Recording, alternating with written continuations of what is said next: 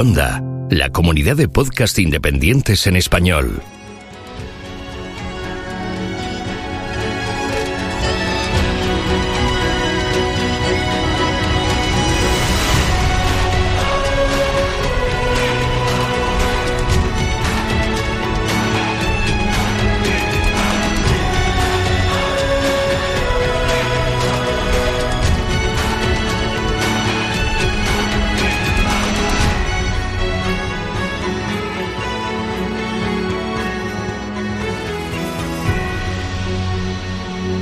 Bienvenido a GeoCastaway. Saludos, genófagos del mundo. Bienvenidos a GeoCastaway, el podcast de geología y ciencias de la Tierra, en nuestro programa número 135. Pero lo más interesante aquí es que es la temporada número 14, temporada 14, episodio 1, 14 años. Voy a decir esto otra vez. 14 años haciendo. Eres un pesado, ¿no? Desde la geoturra. Y conmigo, como habéis oído, está Oscar, que fue uno de los que empezó esto conmigo por allá, pues hace 14 años, 2000, ¿qué? ¿9, 14 atrás? Nos hemos hecho viejos aquí con todos los oyentes. ¿Qué tal, Oscar? ¿Cómo te ha ido las vacaciones? Pues muy bien. Ya, ya os contaré, hay algo geológico en mis vacaciones. ¿Ah, sí? Luego lo desvelamos, después de las... cuentas. Pasemos a presentar el resto de componentes del podcast mensual que repiten y tenemos que agradecérselo. Pues tenemos a Sara, un año más. ¿Qué tal? ¿Cómo estás? Hola. Pues nada, no, encantada de empezar otro año con vosotros. Me hace mucha ilusión. Qué bien. Y Mario también, nuestro dino perturbado. Pues aquí estamos, mientras que me aguantéis, estaremos dando la, la brasa con los no sé, dinosaurios y no sé- paleontología. No sé si Oscar te La- quiere ascender de becario, porque ya lleva... No, yo iba a preguntar si la fotocopiadora aún tenía el toner funcionando o, o si no funciona la fotocopiadora fuera, ¿eh? Que no... Pero no era la cafetera lo que me ocupaba yo. Ah, también. Y la fotocopiadora era yo, la becaria B. Vale. No puede estar a todo. O sea que llevamos 14 temporadas, eso equivale más o menos a la mitad del antropoceno, ¿no? Aproximadamente. Más o menos. Ya podemos hacer subdivisiones o... Ya el primer programa ya me sacáis Podía ser un, término. podía ser un piso ahí de la Estaba a huevo. El primer programa. Bueno, déjame presentar a Pedro. Pedro, ves que no. El primer programa ya me- menciona al antropoceno. Hola, Pedro. Como tiene que ser, si no, no, no somos nosotros. Pues sí. Por cierto, programa 135 para que Oscar se quede tranquilo. ¿Cómo sería? eso? Ciento, 135 avo en mi idioma, pero vete a saber cómo es en serio. El centésimo trigésimo quinto Eso Exacto. tiene nombre de como de rey, ¿no? de emperador romano, sí. De emperador romano, porque los reyes no, no llegan tan lejos, pero emperador romano sí que tiene. Oye, hablando de antropoceno y de eh, subdivisiones, hemos tenido un tema importante aquí, ¿eh? ¿Me dejas hacer la publicidad antes? Pues si no, se nos, si broma. no se nos olvida. ¿Qué publicidad? Somos la reina de Inglaterra, que se ve que es muy importante, tío. Bueno, pues una persona menos Eso- que no podrá donarnos al podcast, que es la publicidad que quería hacer yo. Sus joyas. Ahora quiero hacer esas joyas ahí. La abuela se ha muerto, ¿por qué hacemos con estas joyas? Démosela a Geocastaway, hombre.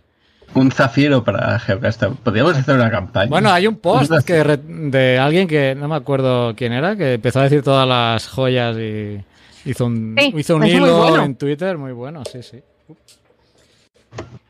Sí, ahora lo Y un que- Y otro zafiro para un anillo que tiene que, que regalar Mario. Ah, sí, hay, hay, hay, eh, campanas de boda.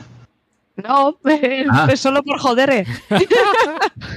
Yo estaba Por perdido, digo. de bien, susto. Yo lo he pillado la primera, ¿eh, Mario? Tú no. No, hombre, no. Yo pensaba no. que iba por la, por la serie nueva esta de El Los Señor de Anillos los del Poder. Claro. Ah, bueno, está bien esa serie. Sí, es que Mario me ve, me ve bajita eh, con un anillo y dice, mira, un hobbit. Yo, yo, si queréis, tengo experiencia en anillos de compromiso y todo eso, ¿eh?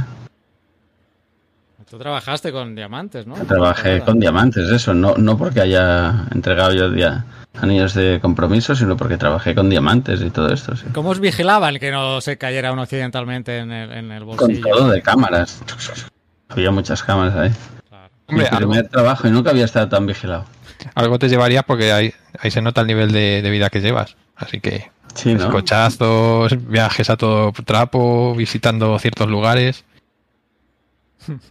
Sí, sí, montando geoquedadas pagadas para todos. Todo gracias a ese gran piedrolo que me llevé. Que compré un castillo en Toledo y todo para montarla. No digo más. Oye, muy bonito, ¿eh? El albergue en el castillo, hay que decirlo. ¿Vas a mencionar algo de la geoquedada o lo quieres dejar en stand-by? ¿O solo un, un, No. un tráiler, un mini tráiler? Eh, Vienen cositas. me, me, me pillas ahora. Se vienen cositas. Bueno, piénsate lo que vas a decir de la geoquedada porque hay cosas secretas que no puedes mencionar. Y déjame hacer No, la publicidad. Ya que No, iba a decir una programa- cosa. Déjame, eh, me mencionado a mí, deja, ahora, Vale, ahora dejo. No, teníamos dos fechas para posibles geoquedada, que es 17, 18 y 19 de marzo, o quizá el 19, 20 y 21 de mayo. O sea que si alguien nos escucha, que se reserve esos dos findes, también lo digo a los integrantes del podcast. Incluso, Carla, si, si quieres pasarte por aquí, que lo sepas. ¿Tú ¿Has visto cómo están los precios de los vuelos? Que, que mejor no puedo ir ni por Navidad. ¿Me lo dices o me lo cuentas? Eh, Madre de Dios, cómo han subido los precios de los aviones. Sigue, sigue. No, pero el avión no te lo tienes que comprar. Solo la gracia del avión es que suba, o sea que ya es normal, ¿no? Sí, sí. Hagamos un crowdfunding. eh, ¿no? Estamos hablando de, de recaudar. Para billete de avión. Mm. Paguemos, antes le pago el billete a Fernanda para que venga a la, a la geoquedada que a ti, que ya te tengo visto. Está bien, está bien. Yo también. Yo también se lo pagaría a ella antes que a mí. Pero podríamos hacer un crowdfunding para trasladar a todos los del Atlántico hacia acá, hacia horario peninsular, ¿no? A hacer una geoquedada aquí. Sí. Que ando envuelto, por cierto, estoy envuelto en un... me met- Walter, el geólogo de aquí de Sí, El ¿eh? Salvador, que es, bueno, uno de los... que se ha jubilado, por cierto, hace poco, uno de los cracks de geología de aquí del Salvador, se está moviendo para, para que consigan oficializar geositios de interés algunos lugares de aquí del Salvador. Y estoy ayudándole en, en uno de aquí, en la Laguna de Alegría, que es muy, muy interesante. Entonces, si se llega a probar uno, alguno de estos, no será un geoparque estrictamente, pero bueno, os podéis venir ¿Y a tendréis a, Salvador. a Padrina la Tierra Blanca también? O... Bueno, no sé, es- todo es hablarlo. Mira, esa propuesta mía, ¿eh? O, o Geositio o la Tierra Blanca o a Padrina mi Tierra Blanca. Mi Tierra Blanca. Está bien, sí. Hombre, me queda lejos porque eso es de la erupción del Ilopango, que terminó con los mayas que vivían por esa zona. Pero sí, sí. Eh, hay un, hay un capítulo del History Channel de catástrofes volcánicas que sale este volcán, sale esta erupción del, del Ilopango. ¿Pero es un. ¿Es serio el documental? ¿O sale en Alien? No, no. Salen, Salen mayas y en aliens. salen, ¿no? geólogos, salen geólogos, algunos de los que conozco yo de aquí del Salvador. Ah. O sea que, que sí. Es gente seria, Mari. Han hecho dataciones y todo, sí. Gente que hace dataciones, eso es gente seria. Por ejemplo, yo si digo, creo que el- la geoquedada será el 19, 20 o 21 de mayo, pues soy serio. Porque he hecho una datación. No, no, tú estás dando una predicción. Es verdad. Aún más serio. Soy capaz de... Como más serio, eso lo hacen los economistas todos los días y mira tú qué seriedad tienen. Bueno, pero los economistas comentan una vez, hacen la predicción y luego cuando pasa dice, yo ya decía eso, es igual lo que dicho. Hacen predicciones a posteriori, son buenísimos. Hacen confirmaciones de predicciones a posteriori. ¿no? Vaya, vaya. Bueno, Estamos desvariando. Déjame saludar a Pablo Coronado, que se ha pasado por el chat, y a Valerio, que dice que entra y se va. Así que adiós, Valerio. estamos Hombre, Valerio. Ha hecho, Valerio, has hecho un mete saca rapidito. Para los que nos escuchéis en podcast y sea la primera vez, estamos retransmitiendo por YouTube Live. eh, así que para la próxima podréis pasaros por YouTube Live y nos veis nuestros rostros, aunque no es estrictamente necesario. No sé si Oscar me va a dejar comentar un poco. Sí, iba a decir, tienes que pedir... Bueno, como es el primer programa del- de la temporada y lo hacemos poco, la verdad, durante la temporada, lo de mencionar algunos métodos de donación o de, de recaudación, que va todo para pagar el servidor, básicamente, el dominio, y si Di la queda... verdad, se va a Suiza, que tenemos una cuenta al lado del rey No, emérito. Suiza, ¿no? ¿Esto se puede Panamá, decir que, o no? Panamá, que me queda más cerca. Panamá, ah, es verdad, es más. Y da más caché, ¿eh? Yo creo que... Más caché Panamá, no sé qué decirte. Sí, Su- ¿no? Suiza Porque- queda muy bien también. Porque Suiza queda como muy high level. En cambio, Panamá tiene pinta de vividor. De bon, bon vivant, ¿no? Que dicen en Francia. Bueno, bueno, no sé, puede ser. Los papeles de Panamá.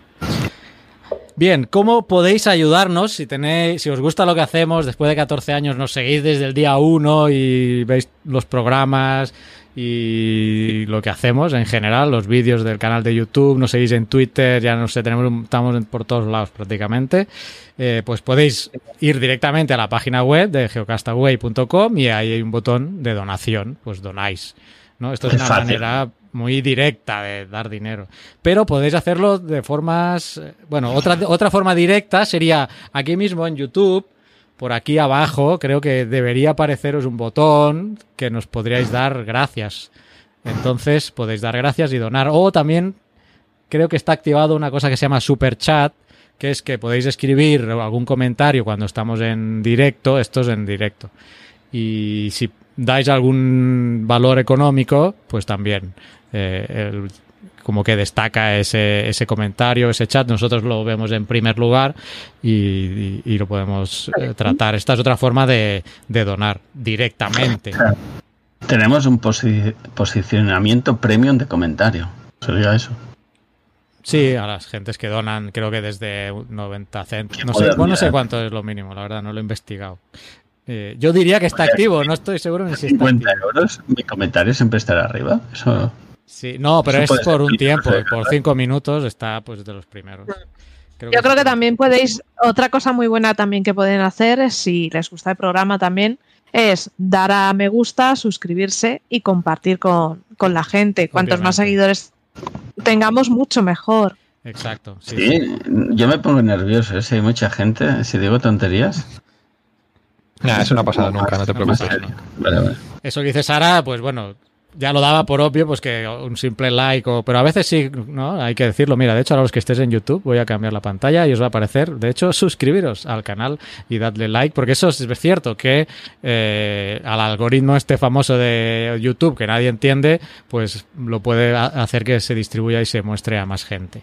Y otras últimas dos cosas que podríais hacer es tenemos merchandising. Podríais ir a la página web de geocastaway.com barra tienda y adquirir ah, camisetas de Geocastaway o una taza como por ejemplo esta que es que es una monite del logo de Geocastaway, para los que estéis en YouTube lo veréis.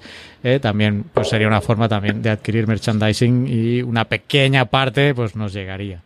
Y por último, tenemos una, una academia, digamos, unos cursos eh, en geocastaway.com barra academia que eh, tenemos eh, ocho cursos de geología, astronomía, de hidrología superficial, de ArcGIS, de QGIS, de Google Earth, varios cursos, podéis entrar, echar un vistazo, y están alojados en la plataforma de Udemy y la verdad es que son bastante económicos para, para todo el contenido y todo el material ¿eh?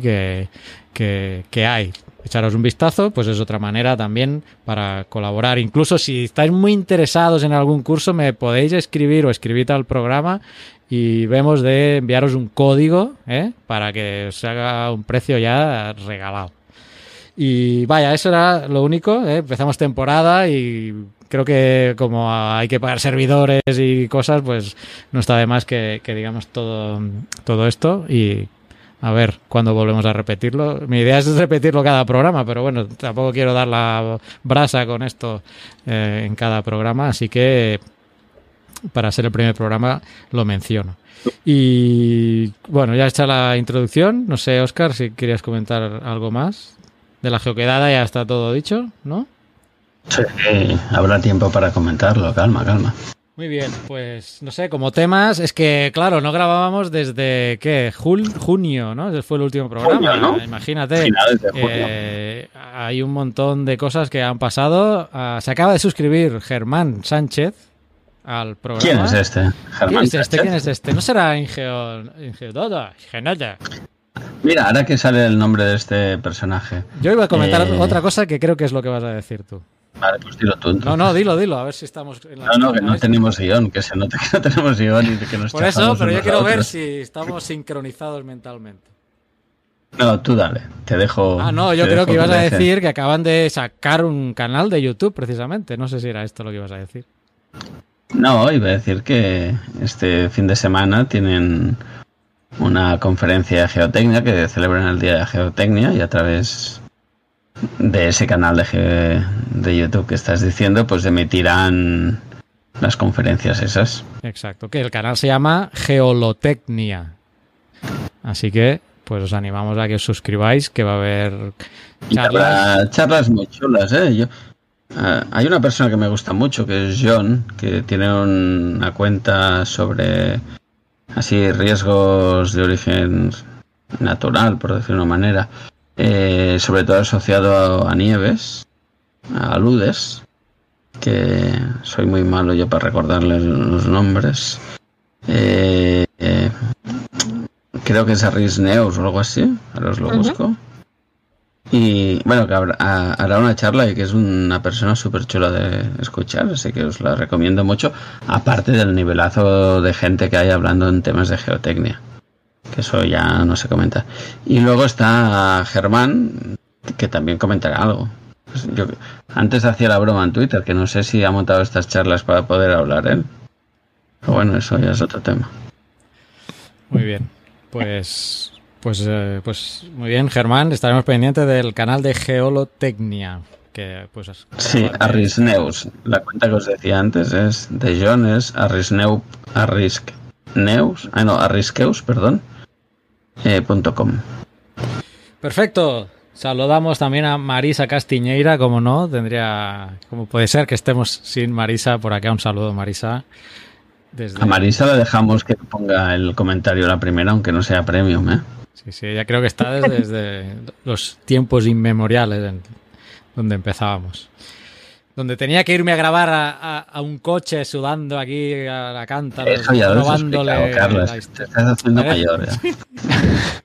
Me estoy haciendo mayor. A ver, empecemos a saco. Va, cosas que han pasado. Si te digo, nómame algo que ha pasado desde que hicimos el último programa, ahora, que quisieras comentar, que es lo primero que te viene a la mente. Sara está impaciente por decirlo. Y pasó hace poco, creo, además. Ah, no, yo iba a decirlo de. A mí lo que me ha impresionado que hace.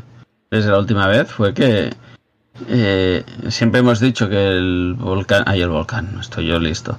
El cráter de Chichulup es el que había matado los dinosaurios. Y ha salido un estudio que decía. Estoy buscando así rápido. Que el titular decía que en Namibia o por ahí, alguien me corregirá bien, eh, había caído otro meteorito, o sea que no era el único. Vaya, hay Sí, sospechaba que, que había sido que no venía solo un, un fragmento, que vendrían varios o incluso serían varios cuerpos. Exacto. Que lo asociamos a ese que hemos encontrado, pero que quizás en es- Ujú. cayeron más de uno. Eso explicaría lo de que la franja del límite KPG estaría, está tan repartida por la, por la Tierra o solo con Mira, uno. lo digo bien, ya que he dicho las cosas mal, pues rectifico a- ya que lo hago. El cráter se, llama- se llama Nadir y eh, mide unos 8,5 kilómetros y está en la parte de fuera de la costa de, de Guinea, en el este de en, en el oeste, perdón, de África. Ujú. O sea que por ahí anda. Y la idea esa sería que no cayó solo el meteorito en un sitio, sino que es probable ¿no? que hubiera alguna caída más. No sé si en el mismo tiempo exacto, o- porque la datación aquí creo que no era exacta con la otra, pero bueno, esta tendrá que. Claro, que el otro se lleva estudiando de los años o- 80 o por ahí, desde que los encontraron en los. En los, Sí, estos creo- los sondeos. creo que los sondeos en el 70 y pico y los papers quizás salieron más tarde. Y luego cuando se liaron los Álvarez a, a explorar todo, vamos a ir sacando pruebas para. Aprovecho para recomendar el libro de del meteorito, o sea, de de los Álvarez que explica cómo hicieron todo, todas las investigaciones. Que es como es una novela de detectives, pero en geología. Está muy interesante.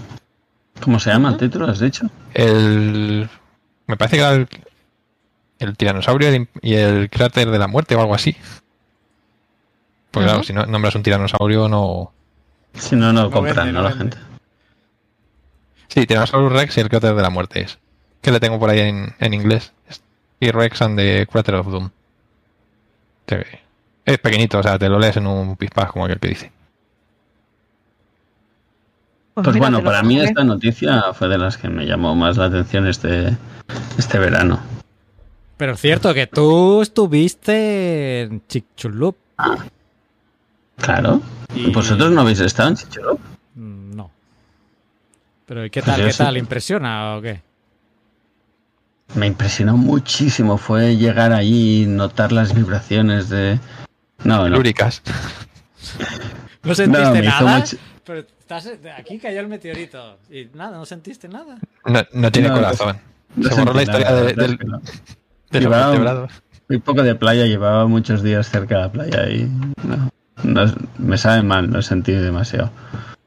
Pero me hizo gracia eh, ver el cartel de I Love Chichulup y me hice una foto ahí al lado. Que pensé que tenía eh, cierta gracia como meme en internet. ya. Ninguna, ninguna. No, así cuando alguien diga tonterías y quiero. Nos extin- extingiremos estas cosas que pone gente en internet, pues pondré mi foto de I love Chichulup y es lo único. Y ya está. Que no sé si sabréis, hablando de Chichulub, que en la Baja California hay un yacimiento de Rosa- eh, llamado de Rosario que han investigado que en el momento del cráter eh, se incendió toda esa zona colindante, los bosques que había por la zona, del calor del impacto, minutos antes, unos 10 minutos antes de que viniera el tsunami y arrasara con todo. Salió hace unas semanas también ese estudio. Pues no, no, no. Es lo que siempre comentamos en este podcast, ¿no? Que a- cada mes sale algún estudio relacionado con Chichulup y los segundos, los placodermos o algún bicho por ahí que está por. Codermos te yo a ti.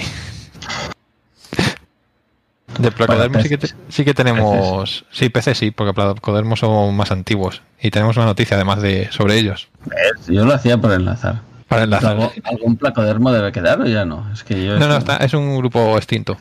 Ah. Y con el. Y el problema que tenemos es que Pero no sabemos peces, yo cuando bien. estudiaba los peces sí que tenían muchas placas aquí, tenían nombres y todo.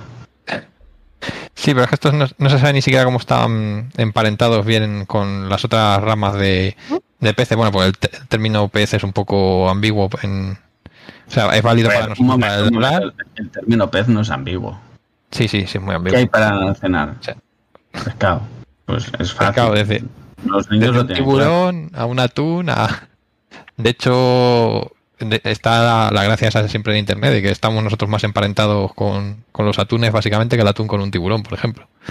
Y al tiburón y al, y al atún lo llamamos a los dos peces, o sea que... Y los placodermos, el problema que tenían es que estaban en la... Son una parte muy basal de la... de los vertebrados craneados, que tienen, o sea, mandibulados, perdón, que son de los primeros que empiezan a tener ya las mandíbulas, cuello, pues no sé si esas mandíbulas sabéis que se desarrollaron a partir de, los primeros arcos branquiales de, los primeros animales de este tipo. Y no se sabe muy bien cómo están emparentados y afortunadamente han encontrado un que ha salido publicado en Science Magazine, me parece que si no me equivoco, que han encontrado un, un ejemplar que se ve en los tejidos blandos inclu- incluso.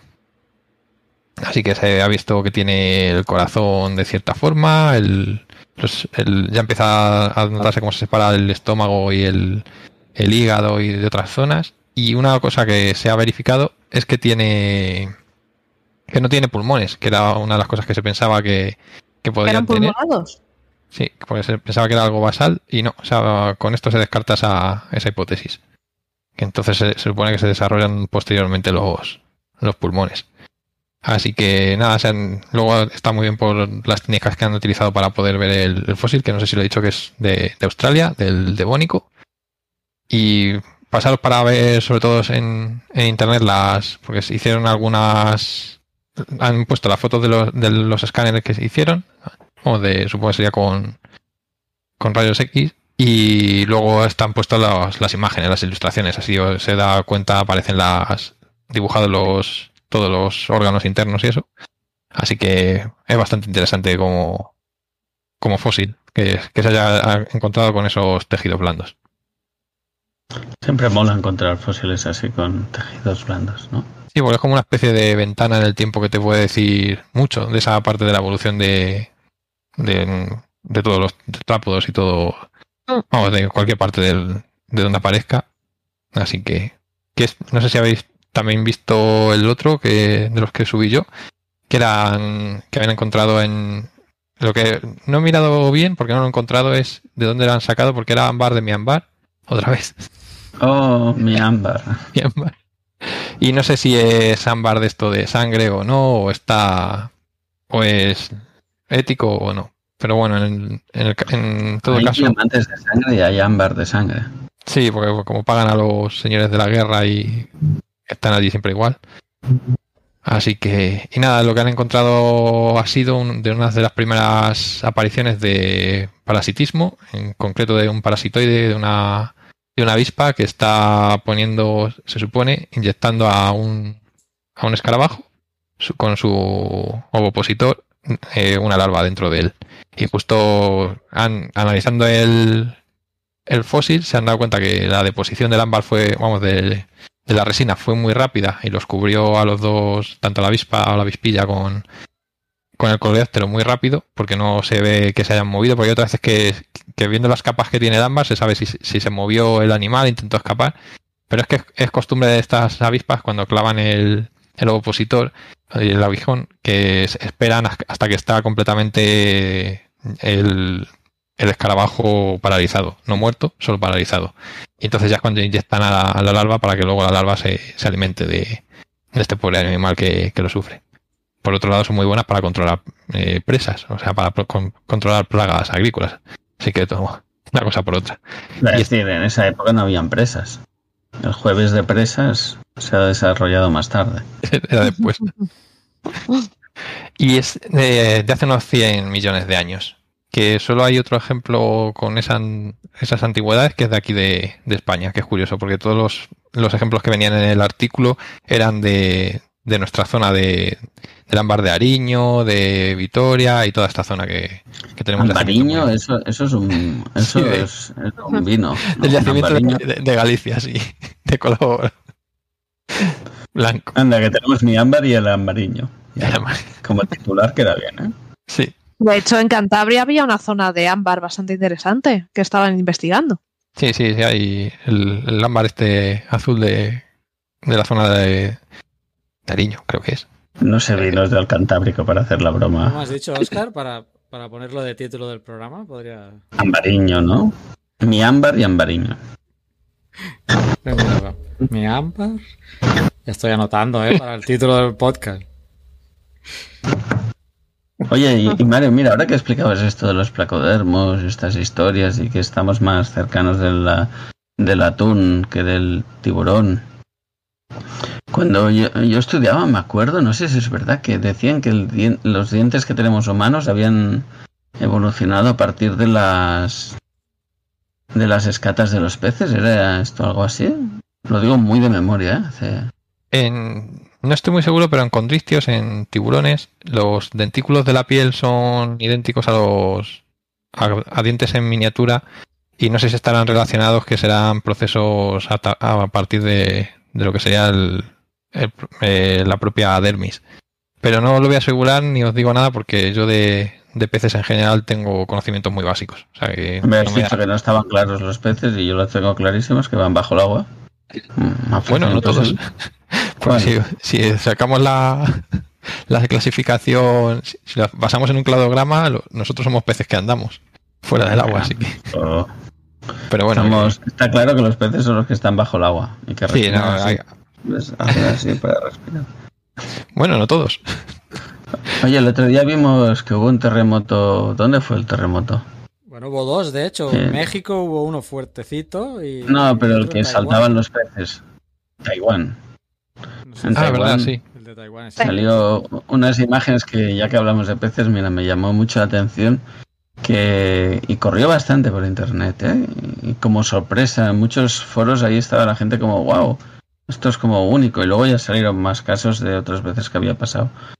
Pero de la llegada de la, de la onda, no me digas si la S, la P, la Z o lo que sea, tiqui, tiqui, tiqui, llega la onda donde están los peces y no sé si se ponen nerviosos o lo que sea, pero empiezan a saltar.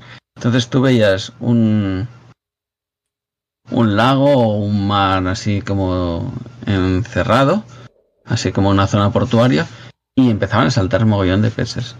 Y bueno, estas cosas que no, no son ni, ni un avance científico ni nada, pero fue como una cosa que llamó bastante la atención a la gente que se dedica a esto de terremotos de wow, qué imagen más curiosa, ¿no? De todo de peces y eso la gente empezaba a comentar, ¿no? El tipo de onda, la primera que lleva, que ahora no, no me lo sé de memoria, pero la primera que llega es la que ha excitado a estos peces y ha hecho que saltaran. P primaria, ¿no? P primaria. primaria, ¿no? la S. Hombre, Supongo, es que casi todos los, los animales que viven en, en el agua, los peces en concreto, tienen muchos eh, sentidos que nosotros no tenemos. Ellos tienen en la piel con tienen receptores de presión o eléctricos y tal. Por ejemplo, los peces Oh. tienen la, la línea No has lateral. hecho la broma de decir que tienen sentido común. Y supongo que les afectará porque como encima el agua es un líquido que no es muy no es, no es comprensible, entonces se transmite, supongo que, que la onda de, de presión que les llega se la, se la comen. Es como si a ti te tiran un petardo al lado, pues pegas, dices, ahí va, mira, Oscar, cada vez que le tiras un petardo salta. Pues No, que yo tengo raíces valencianas y los petardos los aguanto. Dice Marisa, así que supongo que que- estarás recién. dice Marisa, somos natos tomatos y los peces agnatos, sin mandíbula. Exacto. Hay, hay peces natos y, lo- y peces natos tomados, sí. Hay natos y si no hay, no, son no natos, ¿no? No, hay, hay natos de mandíbula. es. Por ejemplo, las lampreas y los mixines, que son muy famosos. Los peces lo tienen. No, tienen solo dentículos para agarrarse a. y una lo lengua para sea, ¿no? raspar. Sí. No os habéis visto nunca, los, son muy curiosos, sobre todo los Sí, mixinos. sí que los vi. No, no son muy bonitos de ver. ¿no? Como que no, da los mucho peces, asquito. los peces bruja Sí. cuando soltan su, su moco, su moco este que, que puedes A ver, que yo intento en tolerar a agua. todo el mundo, pero cuando los vi pff, me costó un poquito, ¿eh? Son, son muy graciosos. Este, mira, Bueno, bueno. Déjame decirte, es que me estaba rebanando el cerebro porque vi un documental sobre de- del Werner Herzog que, que estuvo con el vulcanólogo Clive Oppenheimer y estuvo en Chicxulub cuando hablábamos antes. Y no me acordaba, digo, ¿qué documental era de este? Del, del Herzog, que es muy famoso, Werner Herzog. Pues el documental se llama Fireball, Visitors from Darker Walls, que habla de meteoritos, que yo ya lo había comentado en algún programa, y, y sale este, obviamente este tenía que salir, que es el, el más famoso, el de Chicxulub, pero también hay otra parte que se van a la Antártida, si no recuerdo mal, a buscar meteoritos, porque con el contraste con la nieve se ven muy bien, y es, es muy buen documental, está en Apple Plus, estoy viendo aquí. En Apple Plus es la plataforma oficial. A ver, eh, y este tiene otro de Hacia el infierno, que es de volcanes también, Werner Herzog. Así que, bueno, creo que... Oye, ahora, mira, ligando cosas, y ahora que estamos hablando de documentales y volcanes, eh, este es, claro, estos días se ha, se ha publicado el, el documental, o bueno, se ha publicado, no sé, se Se ha estrenado. Estrenado, solo sí, en cines, ¿no? Porque publicado, no, lo encuentro por ninguna plataforma. estrenado solo en cines. Pues creo- Chan, chan. no sé, yo no lo he visto, no lo he podido ver todavía. A mí me pilló que estaba por ahí por la zona de Chichulup y aún no, no lo he visto. Y cuando he vuelto, la verdad es que pensaba que ya no debe estar en cartelera y ni lo he mirado. En teoría es de Así que- National Geographic y lo tendrían que estrenar en Disney. Disney Plus, porque es Disney compró a National Geographic. O sea, es de- de- National Geographic es de Disney. Entonces, en teoría lo van a estrenar. Me- no, se lo, no lo sabías. Va, que Me va, pensando, estoy imaginando el típico documental de estos de siesta, ¿no? El león que va a comerse a la gacela y ahora en lugar de decir el león se va a comer y poner la escena en la que el león se come a la gacela te pondrán musiquita y animales bailongos diciendo que son amigos. Puede ser. Muy Disney. No, bueno, Disney tiene, tiene muchas divisiones. Tiene ESPN aquí en Latinoamérica, que es el canal de deportes, que ya me dirás tú sea, que tiene un montón. Pero si entras en la aplicación de Disney Plus, los papás que nos escuchen, o no papás que tengan Disney Plus, en Papás y mamás también, hay mamás que- sí, sí, o abuelos o tíos. sí. Entonces, eh, ahí en- hay una pestaña que pone National Geographic y otra que pone Star Wars y otra que pone Marvel y, y, pues te vas a la de National Geographic y en teoría lo van a estrenar a- ahí, pero no hay fecha de estreno en plataforma de streaming. No sé eh, si hay otras maneras de verlo, no lo sé, ni si las averiguo, pues no las vamos a comentar por aquí, pero sí es un documental que no he recibido, creo además que no sé quién fue que no le gustó demasiado. Creo que fue a Marisa precisamente. Coméntanos Marisa por el chat si creo que eras tú que no te había gustado demasiado el documental, que lo ha podido ver, pero de aquí los que estamos ahora en el podcast, ninguno lo ha visto.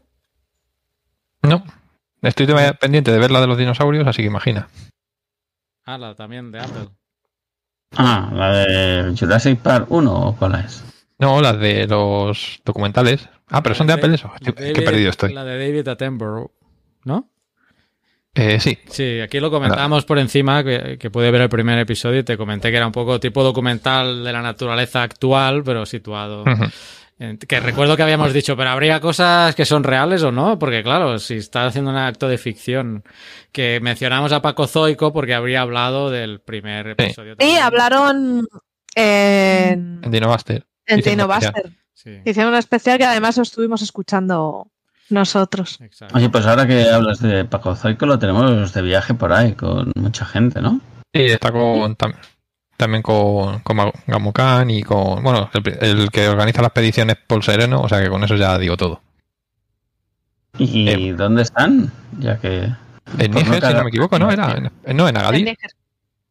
Estuvieron, estuvieron el otro día, yo creo, en, en Agadir. ¿Era? No, me he liado, no, en Níger. Estoy, Están en Níger. De Níger, hecho, ¿no? estaban con. Sí, estaban trabajando además con paleontólogos de la zona. Sí, sí, sí, que se me ha ido bien. Y, les. Y claro, empecé a seguir a paleontólogos de, de- la zona, ¿no? Es interesante porque. Geolín, es, nos quedamos, si no, en esos paleontólogos que conoces de aquí. Y no, no, tienes que, que ver gente de más sitios, ¿no? Entonces, sí que me gusta cuando viajan buscar a los paleontólogos con los que comparten eh, trabajo y seguirlos. Pues quedamos con él que cuando tenga buena conexión y así, que un día lo llamamos aquí desde GeoCastaway y que nos cuenten todo lo que están haciendo allá, que tiene pinta de ser muy interesante. Sí. Me ha gustado cuando has dicho Jolín, que ha aparecido como Geolín. He pensado, mira, es mola. A partir de ahora, en vez de decir de Jolín, diremos Ge- Geolín. La nova nuerma que pongo desde el Atlántico Norte. ¿eh? Fernando nos confirma que en Disney Plus no está todavía y Marisa efectivamente dice que no, que no le gustó el eh, documental, pero bueno, tendremos que verlo nosotros y pues ver también qué tal. Mm. Bueno, hemos mencionado los terremotos, no sé si ya estabas, Mario. Eh. O tenías, no sé si ya habías terminado.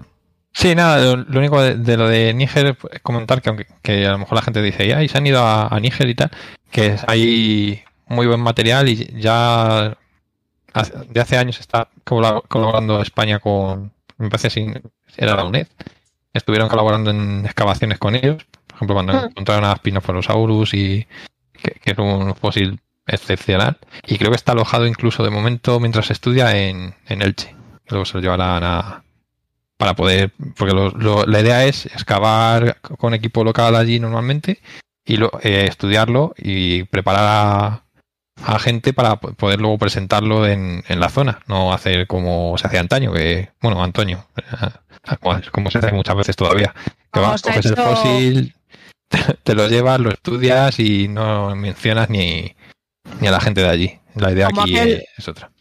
Como aquel fósil brasileño que acabó en Alemania, ¿verdad? No, va a pareja- joder, no me sale nunca el nombre. pero sí, Ubirajara. Ubirajara, sí. Que de hecho ya se han hecho devolverlo, me parece. Hombre, que es lo suyo. Una cosa es que, lo, que lo estudies y o que ayudes o lo que sea, pero otra que es que te lo quedes ya no tiene sentido No. ninguno. Estamos hablando de que el fósil es de, de Níger, entonces es de esa gente. Tú Mm. puedes estudiarlo o tal, pero es suyo. Y ellos tienen que hacer. Tienen derecho a decidir, ¿no? Sí, Mm. Sí me gusta. es lo suyo, vamos. Y si, no- y si no, pues debería ser cuando, por ejemplo, cuando dicen lo del British Museum, que tienen todo de, de por ahí, que lo quieren devolver o, o lo que sea, pues bueno, pues nada, intercambiarlo, mandar cosas inglesas para allá. Como cromos. Mira, yo tengo a Messi, Ahí está. a Ronaldo. Está Mariette, está Mariette en el chat. Ah, el hijo de Germán. Ah, pues saludos. El otro día lo vi. Estuvieron ¿En por aquí en? Barcelona. Sí. Ah, Mm. Sí, ya es una persona. Bueno, si queréis enviarnos, si queréis seguir con los semanales, enviadnos, eh, aquí eh, estamos abiertos. eh. Si- eh, Sí, hombre, sí, que no, que no decaigan, que no lo hemos pedido aún. Eso te- tengo que empezar la temporada, pero este año me ha pillado con cosas por el medio. Y a ver si me da tiempo. Oye, ahora que estábamos hablando de, hemos dicho paleontólogos y UNED, me he acordado también que la gente de la UNED estuvo en, en Portugal, creo, haciendo una excavación. ah, sí, estuvieron Sí. sacando también otros, otro saurópodo gigante. Tuvo Pachi. Pachi, eh, Fernando Escaso, yo creo que también estaba por allí, Sí. y Pedro Ah, Mocho. Pachi. Sí. Vamos, el, el equipo habitual. De hecho, en el. No sé, no sé si era temporal la exposición o será permanente, pero en el propio Museo de Paleontología de, de Lisboa hay, hay carteles donde aparecen los paleontólogos de, de la UNED y de Luriña, creo que son, como. Sí, no sé, yo lo estuve siguiendo así por Twitter, que iban colgando imágenes y me encanta siempre ver el proceso de, de limpiado, por por- de una manera. Lo van poniendo cuando ya tienen el, el ejemplar, se tumban al lado para que compares tamaños. caen, sí, no, no sé Sí. si que lo habéis visto, que siempre, siempre que aparece un fósil hay algún geólogo, hay paleontólogo o paleontóloga que tropieza y cae al lado. Como un síndrome que tienen. Sí. Que yo siempre digo, los de micro no hacen eso, los de micropaleo no me imagino coger Ay, un pobre. foraminífero y tirarte al lado. haciendo escala. Pero con, tri- con trilobites lo hemos visto hacer. Sí, eso sí que es verdad. Le engañamos, pobrecito. Bueno, bueno, yo creo que ya hemos hablado suficiente de paleo. Nos Nunca hemos se ha dado pasado- suficiente de paleo, por nos hemos favor. pasado la cuota ¿Qué de... concepto es ese? Sí, bueno, este, este verano se descubrió un trilobite, un trilobite nuevo. Sí, pero ese a ver si no, tenemos que engañarlo para que nos lo cuente. Sí. Sí, también. Además, no lo sabía, pero cuando estuvimos en, visitando el Parque Minero de Río Tinto estaba cerca. Estaba cerca los collantes. Sí, sí. estaba Luis Collantes cerca y dijo, pero ¿por qué no habéis avisado? Pues también, mira, cuando acabemos, es que no podemos hacer dos, una entrevista a Paco Zoico ahí en el Níger o la otra gente que esté allí en el Níger y luego otra a Luis Collante, será demasiado, Especial entrevistas. demasiado, Bueno, y nos queda la de Vale. Nahum. ¿Nos habéis leído el libro? La de Naum. Sí, Y la- Ya me lo estoy sí, terminando. de- me lo estoy terminando. Y la de Aberrón. Oye, También. espera, espera, eso no me presiones. Este no me lo he empezado todavía y. Todavía Joder, no. se No, me no, está no, cogiendo no, el no lo he viento, ¿eh? No lo he podido empezar. El de Naun ya lo voy a terminar. O sea, a ver, este ya pronto lo, lo vamos a comentar. Yo creo que quizá la semana que viene podríamos quedar lo que, los que lo hayamos leído. Sí. Y quedamos con Naun, que seguro que está disponible, y comentamos su libro sobre los volcanes. Y, y el de Aberrón me tendréis que dejar, quizás para el Sí, siguiente. yo igual, yo quiero leérmelo. Sí, yo tengo que empezarlo y tengo muchas ganas. Ujú. ¿Qué qué has dicho? En el próximo mensual. ¿Piensas leerte el libro de Aberrón de aquí al próximo mensual? ¿En un mes no me termino un libro? Sí, sí, solo son 600 hojas o por ahí. ¿Cuánto? 600 y pico. Sí, 600 y algo, 700 con ¿no? las notas y tal. Carreras, vamos a mitad. Bueno, hacer si me lo propongo, reto, el reto leo. empezar. Venga, tú y yo a muerte vamos a empezar hoy Venga, y en un va. mes. Bueno, primero me, que- es- me voy a terminar el de Naun, ¿eh? Historia de los volcanes, que no hemos- lo hemos dicho el título. Y para los que queráis, mira, antes de que hayamos- hagamos la entrevista, si lo queréis leer antes, yo lo he comprado en formato ebook, eh, porque si no aquí no hay otra- en papel. Mm, No he investigado No mucho, pero no creo que, no, que lo estén vendiendo aquí en El Salvador. así Yo lo tengo en papel hmm, y merece la pena. Y la verdad es que En ebook salen las dibujos Está- también, ¿eh? sí. Pero bueno, no es lo mismo, Sí, sí. claro. No, la verdad es que mm, me gusta mucho la edición. Es, es que está muy cuidada, es muy. Eso no, Me- no me lo gusta puedo mucho. saborear yo porque no tengo, no lo tengo en papel. Pero sí, sí. ¿Y el de Aberrón cómo se llama? Perdón. Algo nuevo en los cielos, ¿no? Vale. Pero este ya sería el próximo en nuestra eh, club de la lectura. ¿eh? Podríamos hacer un club de la lectura este año. Pues luego ya si os Ah, animáis, poneros con el, el que recomendó Pedro, el de una, el de la historia de la geología en España. Que le recomendó hace muchos años, creo que fue, hace cuatro o Seguro que lo ya. anoté y se me quedó ahí en el Tan olvido. jóvenes. Voy a anotar otra vez. Y de, de Julibert, ¿no? Sí. Julibert. ese. Vale, Pues Sí, es muy interesante las historias que cuenta. Me quedé un poco sorprendido. Lo voy a dejar para hacer un poco de ¿Cuál es el nombre? historia de la, de la No, de- geología de de. El autor, Julibert, Mira. que era profesor en la UB. Es. eh, ay, no me acuerdo del nombre. ¿En la UB o en la UAB? A ver si ha sido profesor mío. En la UB o en la UAB. Pues en una de las dos. Yo tenía un pro... Bueno, yo y Carlas hemos tenido un profesor que se llamaba Julibert. Pero era muy mayor, no sé. Sí, ese, Sí. ese. Sí, va, a ser ese ¿Sí? entonces. ¿Qué pasa? Especialista Sí, pues mira. por geología del Atlas y... Sí. Sí, porque Sí, trabajaba en. en, eh, y luego también en. Francesc Julibert, era, es que no me acuerdo ahora. Manuel, Manuel Julibert. Manuel, no.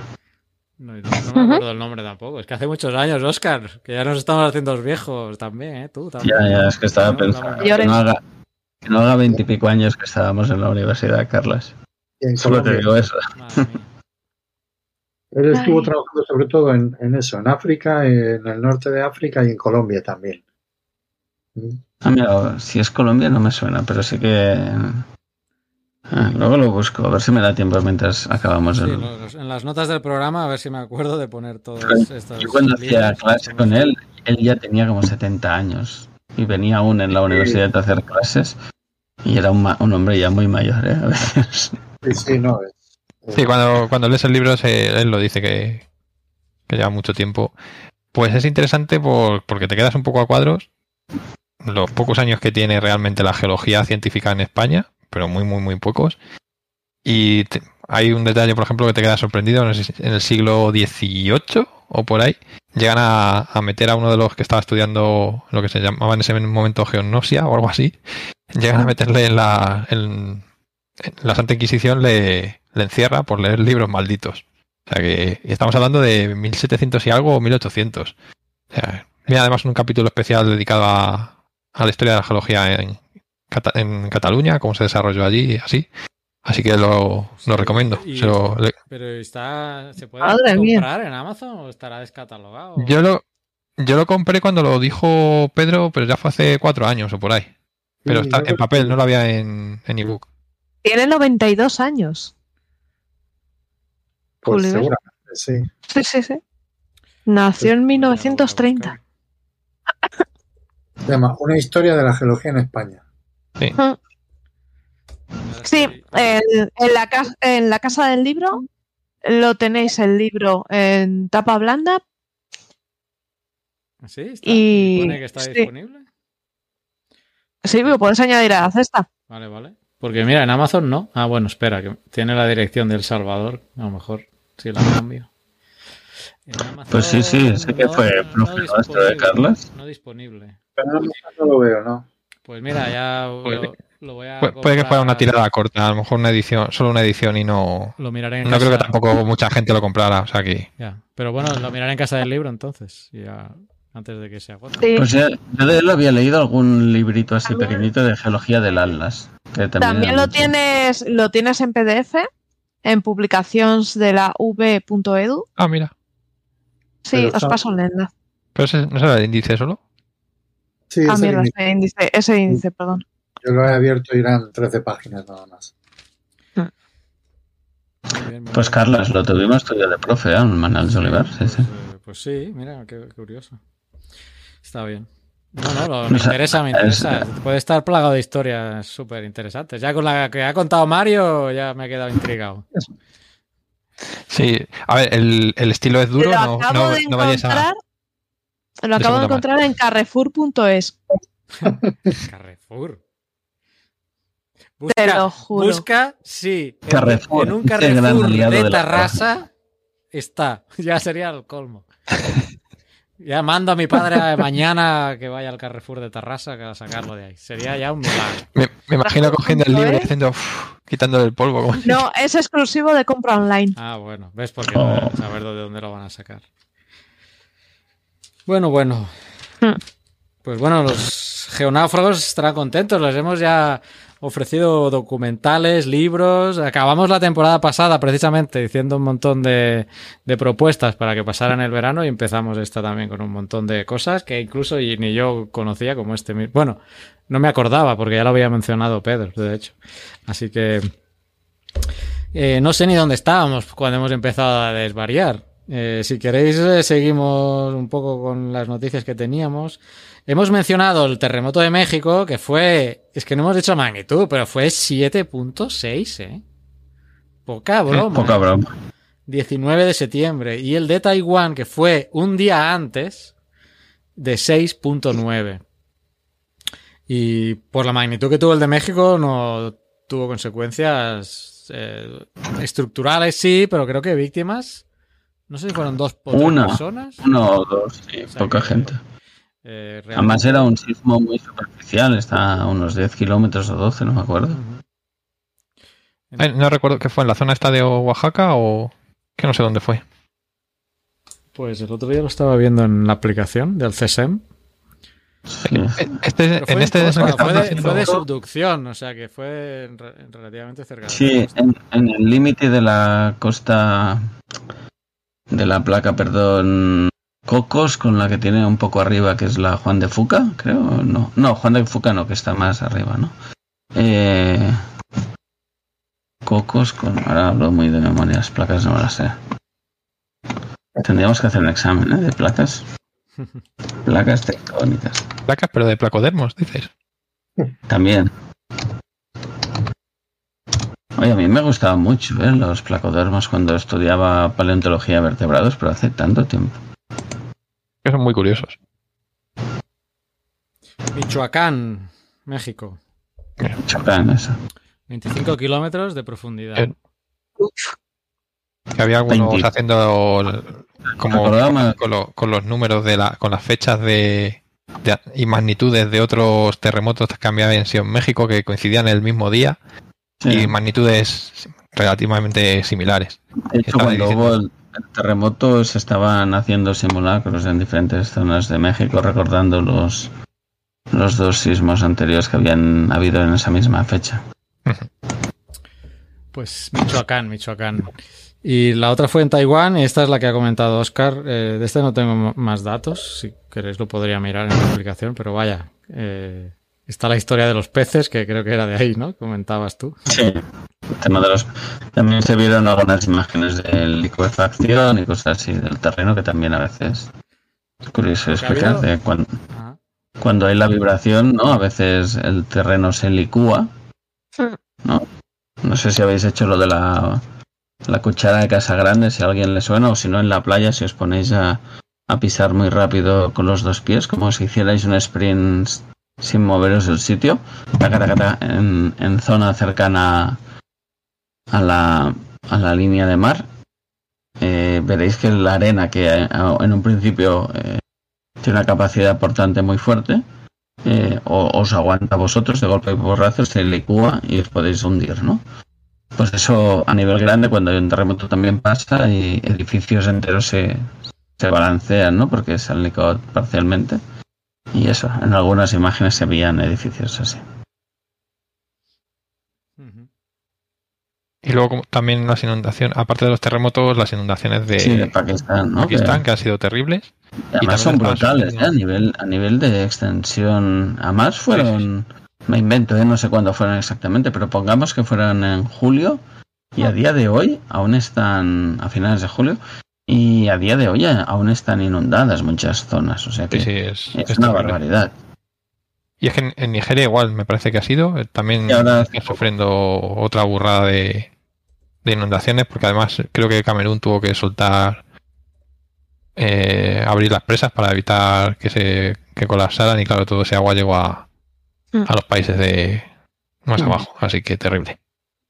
Esta- que hablamos mucho de los terremotos y eso como porque o los volcanes porque eso sorprenden mucho, pero no olvidemos que las inundaciones deben ser de los desastres de los riesgos naturales que más vida se llevan al final. De origen natural, pobre, no son naturales. Oye, a todo esto, a- hace un año del volcán de La Palma. También, Que estos días, una cosa que me ha gustado bastante, que la gente del IGN ha estado como haciendo el recordatorio y aportando datos nuevos, también remarcando la situación de la gente de La Palma, ¿no? Que lo que algunas veces hemos comentado, ¿eh? nosotros como geólogos o geólogas nos gusta mucho hablar de este tema, pero a la vez como eso afectó a gente que tenía sus casas allá, pues lo que a unos les parece impresionante, pues a otros es una situación penosa, ¿no? Para Sí. Para su vida, ¿no? Entonces siempre está esos dos lados de la balanza y hay que tener muy presente a la gente de, la isla. Pero bueno, eh, creo que el IGN lo ha hecho muy bien en este recorda- recordatorio que ha ido haciendo de todos los procesos y todo lo que ha ido pasando, ¿no? Y mirándolo con un año de vista, que a veces un poco de retrospectiva te da una visión diferente, ¿no? Sí, le han dado un toque muy humano, a mí me ha gustado mucho. Lo- Luego encima se les ha juntado ahora este año en la zona de Canarias con la con el ciclón tropical este que, que ha llegado a la isla y, los, Sí. y ha- han tenido que cancelar vuelos y todo de, del agua que, que ha caído. Sí, que a nivel de gestión de riesgos eh, el- eh, ha estado bastante bien porque siempre hay esa discusión ¿no? de si cancelas cosas, si eres un exagerado, ¿no? Pero está bien que las autoridades empiecen a decir, oye, pues si hay previsión de que venga una situación complicada, pues se para todo, que no haya gente por la calle, no hayan problemas. Y en ese sentido, creo que está bien también destacar esa labor de las autoridades para controlar un poco la situación. Creo que además es que es una responsabilidad para, para la gente que tiene que confirmar el, la alerta de y los avisos para que no, se- no se haga nada, porque la AEMET te- les informa y luego es Protección Civil la que tiene que decidir si, Exacto, sí. si no se hacen las cosas y claro, ahí tienes, aparte de, de acertar o no, es el riesgo económico, social y todo que, que te juegas. Que, claro, la gente Sí. después de- no quiere acabar con la un equipo que maneja el riesgo tiene que tener profesionales de cada cosa, pero quien toma la decisión tiene que tener una visión más amplia, ¿no? Porque a veces una cosa de uno afecta a otro. No es tan fácil, ¿no? En ese sentido. sí, que se lo digan a los, a los geólogos de, de Aquila. De Aquila. Uf. Ya te quedas ahí un poco diciendo, pues mejor no hubiera dicho nada o sí, o no sé. Sí, en estos casos nunca sabes. Estaba. Y para- estaba ah, perdón, sí. No, iba a decir que, que para riesgo el, el que se ha asumido ahora con cierto impacto. Yo ahí lo dejo. Por si quiere ir al Sara. Es verdad, ¿cuánto llevamos de podcast? Y no hemos mencionado al dardo. Porque es demasiado, es demasiado reciente. ¿no? Dardete. Sí, porque justo esta madrugada. En Aquí en castellano, ¿cómo se dice? Un dard. Es que en catalán se dice dard. Dardo. Dardo. Ah, Espera, En, ca- en catalán se dice Sí. Entonces aún hacía más gracia, ¿no? Déjame terminar un- del tema anterior, porque está, está Marisa diciendo que si era placa de Nazca o cuál era, lo del sismo de México, que la ha dejado Oscar y no no Ay, perdón, he ido a buscar la placa y no. yo me he no. empezado a buscar... No, pero es que está complicado el asunto, ¿eh? Porque... Sí, porque es, es un no dos está... placas. Bueno, ahí lo deben tener muy claro, pero yo ahora viendo... Es que aquí está la placa de cocos en El Salvador, pero mi duda era hasta qué tan al norte llegaba. Mm, No, y yo he dicho a Juan de Fuca que no, Está más al no era. norte, sí. Pero es que en- he encontrado que hay una mini placa que Hay- se llama placa de. Rivera, que está en el contacto con la de Cocos. Y luego está la del Pacífico, o sea que el contexto de- de- habría que investigar bien. Y el, el sismo, hablo muy de memoria porque lo miré en el día que pasó, está muy al norte de la zona de placa de Cocos, eh, tocando con esta de placa de Ri- Rivera, ¿has dicho? ¿O Sí, Riviera? placa de Rivera, sí. Rivera. Por eso que Eh, si es contacto, te imaginas. Y estaba muy al límite ese, sí. Así que sí, complicado ahí el, el tema tectónico eh, en esa zona. Perdona, Sara, Bueno, juguemos a los dardos. cuéntanos. ¿qué ha Dardos pasado? Hablemos de dados espaciales. A ver, eh, esta madrugada, eh, hora española, eh, sería esta noche sobre las 10 eh, GMT. Y hora Aquí en España, eh, hora eh, hora ardiense, vete tú a saber, porque está a, a unos está tremendamente lejos, estamos hablando de, de muy muy lejos, o sea, 11 millones de kilómetros me parece que era, o por ahí. Como de aquí a Galicia, ¿no? Que siempre dice que está muy lejos. Pero bueno, Bueno, decía pues- por Pedro, pero ha pasado de mí. Antes, sí, Dart antes- es una- antes estaba lejos, ahora no. ahora no. Dart ver. es una eh, Dart es una misión de, bajo coste realmente, no, no es una gran misión, de hecho es una caja. eh, eh, la sonda que, que ha impactado es una caja de un metro y medio por metro y medio por metro y medio, o sea, no es más. Lo que pasa es que lleva cámaras para reflejar el impacto, eh, para tomar informes, una antena de alta ganancia y luego es una, de- podemos decir que es una misión de, es un demostrador tecnológico, ¿vale? Realmente no tiene, tiene un objetivo que es estudiar eh, el impacto que es necesario para desviar un cuerpo, ¿vale? Pero eh, también eh, se están probando tecnologías que aún no tenemos en otros objetos similares. Por ejemplo, lleva dos paneles solares de 8 metros que son enrollables. Entonces, iba, fue lanzado en noviembre del año pasado por un, por un Falcon de SpaceX y iba enrolladito. Y cuando llegó para arriba, pues este mecanismo desenrolló los paneles. Esto es, es muy útil para ocupar menos espacio, ¿no? Otra cosa que, que tiene es la antena de alta ganancia, que es un tipo de antena que es nuevo, eh, es- se ha hecho en esta misión, que es curva, eh, es como un cilindrete. Eh, entonces están probando distintas tecnologías. Eso es como las Aparte- antenas que hacía la gente con las galletas. Con las. Pringles, sí. Eso está inventado ya. Eh, algo así, ¿vale? Eh, Dart, eh, en el momento en que salió de la Tierra, pesaba unos 600 y pico kilos de masa, pero claro, ha ido, ha ido gastando combustible. Entonces, en el momento de impacto eran 550 kilos de masa lo que tenía. Se ha estrellado unos 21.000 kilómetros, eh, 21.960 kilómetros por segundo contra un pequeño asteroide llamado Dimorfo. Dimorfo, más que un asteroide, es la luna de un asteroide. Tenemos el asteroide Didimo, que es un conglomerado de escombros, ¿vale? Una pila de escombros, y tiene una luna que lo orbita. Y esa lunita está ahí pacíficamente orbitándola sin que nadie se meta con ella hasta hoy. Cuando hemos llegado y nos hemos metido mucho con ella. Le hemos empotrado un artefacto a una velocidad bestial. Este impacto ha hecho que su brillo, eh, pues eso, aumente unas mil veces. Se ha visto desde telescopios eh, terrestres y lo que no tenemos son imágenes del impacto, de cómo ha quedado mm, eh, esta lunita después del impacto, pero eso se verá en una futura misión de la ESA que se va a lanzar eh, el año que viene para investigar, ver el cráter y ver un poco cómo le ha impactado lo que es a, a esta luna o mini luna.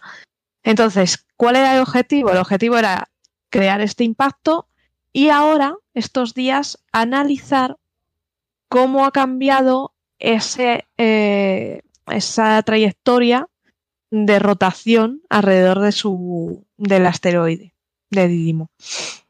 ¿Por qué se ha hecho así? Porque no, hemos ido a por el gordo. Fácil. Porque el pequeño, al estar orbitando, es más fácil eh, ver lo que desvía, porque se supone que lo que va a desviar es un 1%, unos 10 minutos. Nada, muy poquito. Vamos, un retraso de 10 minutos en, en lo que es su órbita. Entonces, es- en un cuerpo más grande esto es muy difícil de medir, pero esta, este retraso de 10 minutos desde telescopios terrestres se va a medir muy bien. Entonces, eh, se ha hecho así por eso. El, el dimorfo, vamos a hablar con de él, es una pila de escombros de unos 140 metros que orbita a eso, a un satélite mayor, digo, a un asteroide mayor de 780 metros. Ambos están en ese rango de menos de un kilómetro, que son peligrosos, muy peligrosos, pero eh, menos visibles. Digamos que solo conocemos un 40% de los objetos, de los asteroides de 140 metros, de, ¿sabes?, de, de este tamaño. Entonces, es interesante probar el desvío que, hemos hecho para saber cuál sería, eh, cómo debería ser el peso necesario para empujar uno de estos cuerpos en el caso de que viniera uno de la Tierra y nos amenazase, porque un impacto de un objeto de 140 metros es como una bomba nuclear. Entonces, esto es una misión de demostración para obtener información. No nos ha intentado desviar para porque sea peligroso ni nada por el estilo. Eh, de hecho, son muy cercanos, pasan muy cerquita de nosotros, pero no, no representan peligro ninguno. Pero se va a quedar en, en órbita. Solo va a modificar un Sí, poco sí su órbita.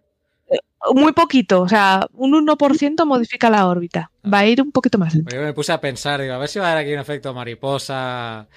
Y acaba Sí, no. esto rebotando en no sé dónde, que no sé qué, y vamos a, pum, eh, resulta que viene otro. Bueno, estoy hablando a- de aquí a saber cuántos años, millones de años. Eh, esa era una duda. Y la otra que tengo es, habría que detectar mm, muy a tiempo un asteroide, ¿no? Que viniera para hacer esto. Porque ya cuando ya necesitas un no sé qué margen, si lo han calculado. Pues si te enteras dos semanas antes de que viene, yo no sé qué maniobra vas a tener. Me gusta que- que me hagas esa ¿Qué pregunta. ha pasado hace recientemente? Que, uy, pasó uno y, ni, suerte que no para acá, porque pasó, bueno, no pasó cerca, pero que se dieron cuenta cuando ya... Los asteroides se les llama uy, uy, uy, uy, uy, Uy, uy, uy, buen nombre, buen nombre. No, a ver, eh, es- hay una misión preparada para lanzar que es un telescopio de infrarrojos, como nos gustan los infrarrojos. Eh, un telescopio de infrarrojos para detectar este tipo de cuerpos que se acerquen. Entonces, los detectaría a tiempo. ¿Por qué de infrarrojos? Porque infrarrojo te permite ver a través de la capa de polvo. Entonces lo detectaría muy bien y ¡pup! saltaría la alarma y ya nos tendríamos que poner manos a la obra. Ok, bueno, entonces me quedo tranquilo, ¿no? Eh, Interesante, interesante. Ojo, no es la primera vez que empotramos algo contra un asteroide. Cierto, cierto. Que nadie. En empotrar, ¿no? Sí, este es el segundo. El primero fue en 2005, el 4 de julio, además, y fue la sonda Deep Impact de la NASA. Así que que se empotró contra el cometa Tempel 1, que estaba el pobre hombre sin molestar a nadie. Y se lo llevó todo. Cierto, cierto. Mira, estaba viendo que realmente sí que hay una cámara que ha fotografiado el impacto.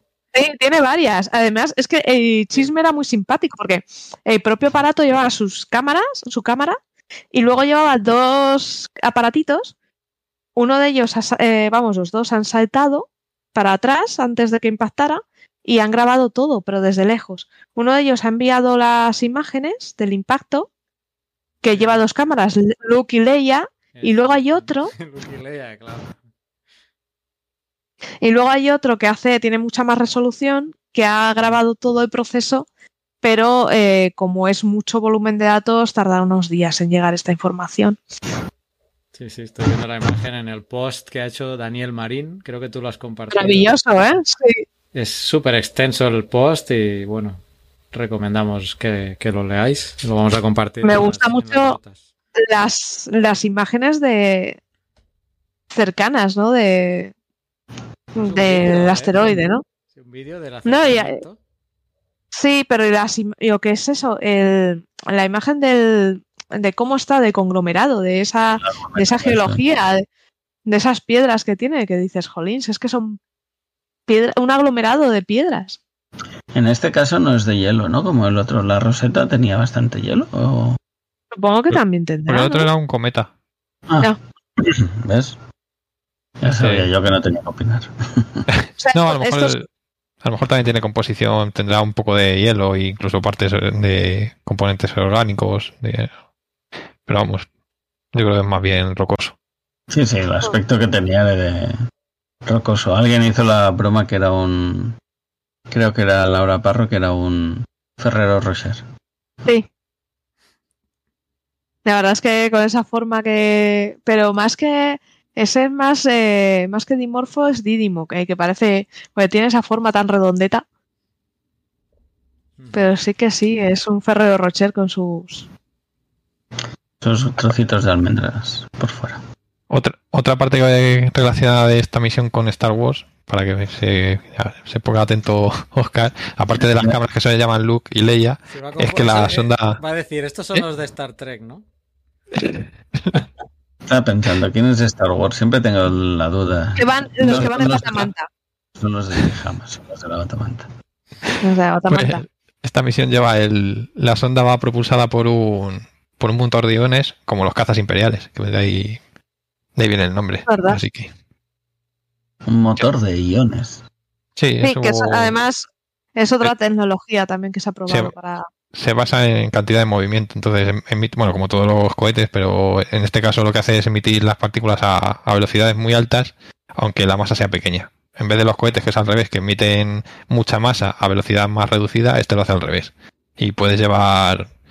Se tarda mucho en acelerar, porque son motores muy lentos, pero al final dicen que son para algunas misiones de. Para ahorrar costes en el despegue y todo eso viene, viene mucho mejor. Pero al final la misión esta yo creo que pesaba 500 kilos nada más. Y- Eh, sí, Y todo y ellos habrán querido poner el máximo de kilos para el impacto, calcularlo mejor, porque cuanto más pese, más fácil es, supongo, determinar lo, lo que modificas la órbita y todo eso. Así que era, era como dato friki nada más, no, no tiene mayor importancia. yo os sugiero que busquéis en Google desde el móvil misión DART o DART de ANASA y veréis como en navegador aparece un asteroide, eh, vamos, no, un asteroide no. Aparece la sonda, ¿vale? Y de repente hace todo el navegador, pum, y se os descojona. ¿Sí? Sí, No puede ser. es muy, muy curioso. Ahora todos estamos aquí Oh, oh, escribiendo tal. Y mientras, es verdad. Y- Me acaba de y mientras, Eh, se mientras buscáis esto- ¿Qué pasa? mientras buscáis esto, y ya que estamos hablando de Darth, pero no de Darth, comentar que, que el actor que da voz a Darth Vader ha dicho que ya no va, que ya se jubila y que ya no va a prestar su voz para Pero Vader. era Constantino Romero. Sí, James pero Earl bueno. Jones. James. Earl Jones, que ha llegado a los 91 años, así que no como Constantino, el pobre murió relativamente joven. Vaya. Oye, Sara, que me ha quedado aquí tor- torcida la, pantalla. ¿Qué me has hecho? Haga? te queda, sí, sí, sí, He puesto se queda torcida Dart- de impacto. Dart NASA en Google y, y aparece. Dart NASA Ha aparecido la sonda y se ha estrellado y me ha quedado la pantalla. Bueno, es muy genial. en fin. Bueno, pues que lo hagan nuestros seguidores, ¿eh? Poned Dart NASA en Google a ver qué os pasa. Pues va a quedar. Bueno, cierro esta pestaña, lo demás habrá quedado bien. ¿O Sí, no? además está bien. Ah, sí, lo demás- Está bien, demás- está bien. Lo demás ha quedado correcto. Bien, bien, bien, muy bien. Pues no sé si hay algo más de Dart. Bueno, hay otra misión de la NASA que no ha tenido tanto éxito. Eh, La Artemisa. La luna. Eh, Pobrecita. han tenido que retirar el cohete, de hecho, así que se- seguiremos esperando a que arreglen las fugas que tenían. Creo que había fugas. Y esperar a que, bueno, que todo esté correcto para volver a enviar esa primera sonda que, que es la primera misión del programa Artemis, que es muy, mucho más eh, complejo y duradero que pretende llevar un- una persona otra vez a la luna. Y, pero bueno, empezamos con mal pie, pero bueno, eh, seguro que lo arreglan. ¿eh? De todas formas, el jefe de la misión Artemis es español. Es un español que trabaja allí. Sí. Y le podéis seguir en Twitter. Eh, ¿Será que puedo nos buscar quién es. una entrevista? Oye, pues además es muy prudente hablando y, y me gustó porque actúan con mucha, sí que actúan con pies de plomo y mucha prudencia en esto. O sea, ante mínimo fallo, porque debemos pensar que la misión Artemis, lo que es el cohete, es 100% reciclado. Así Me refiero los a que es... Ah, no, de material. eh, no, no, no, no, que son trozos de, de otras... Sí, otras o sea, que es cosas, ¿no? Sobre todo-. La, sí, sí, lo que son sería, ¿no? los... Reciclado. Es reusado. los dos- son los sí, de los- SpaceX. no, no. los- De hecho, ese no es reusado, ese mismo material. Los dos hace, eh, los dos ace- tubos aceleradores de los lados Sí. son de transbordador espacial. Mucha de la tecnología que O sea, lleva que son, son este, reusados y son- reciclados. Son las dos cosas. son reusados, o sea, los motores son los del transbordador espacial. Y además de un programa que nunca dio problemas. No, ¿Qué- no, ninguno, ninguno. ¿Qué podía salir mal?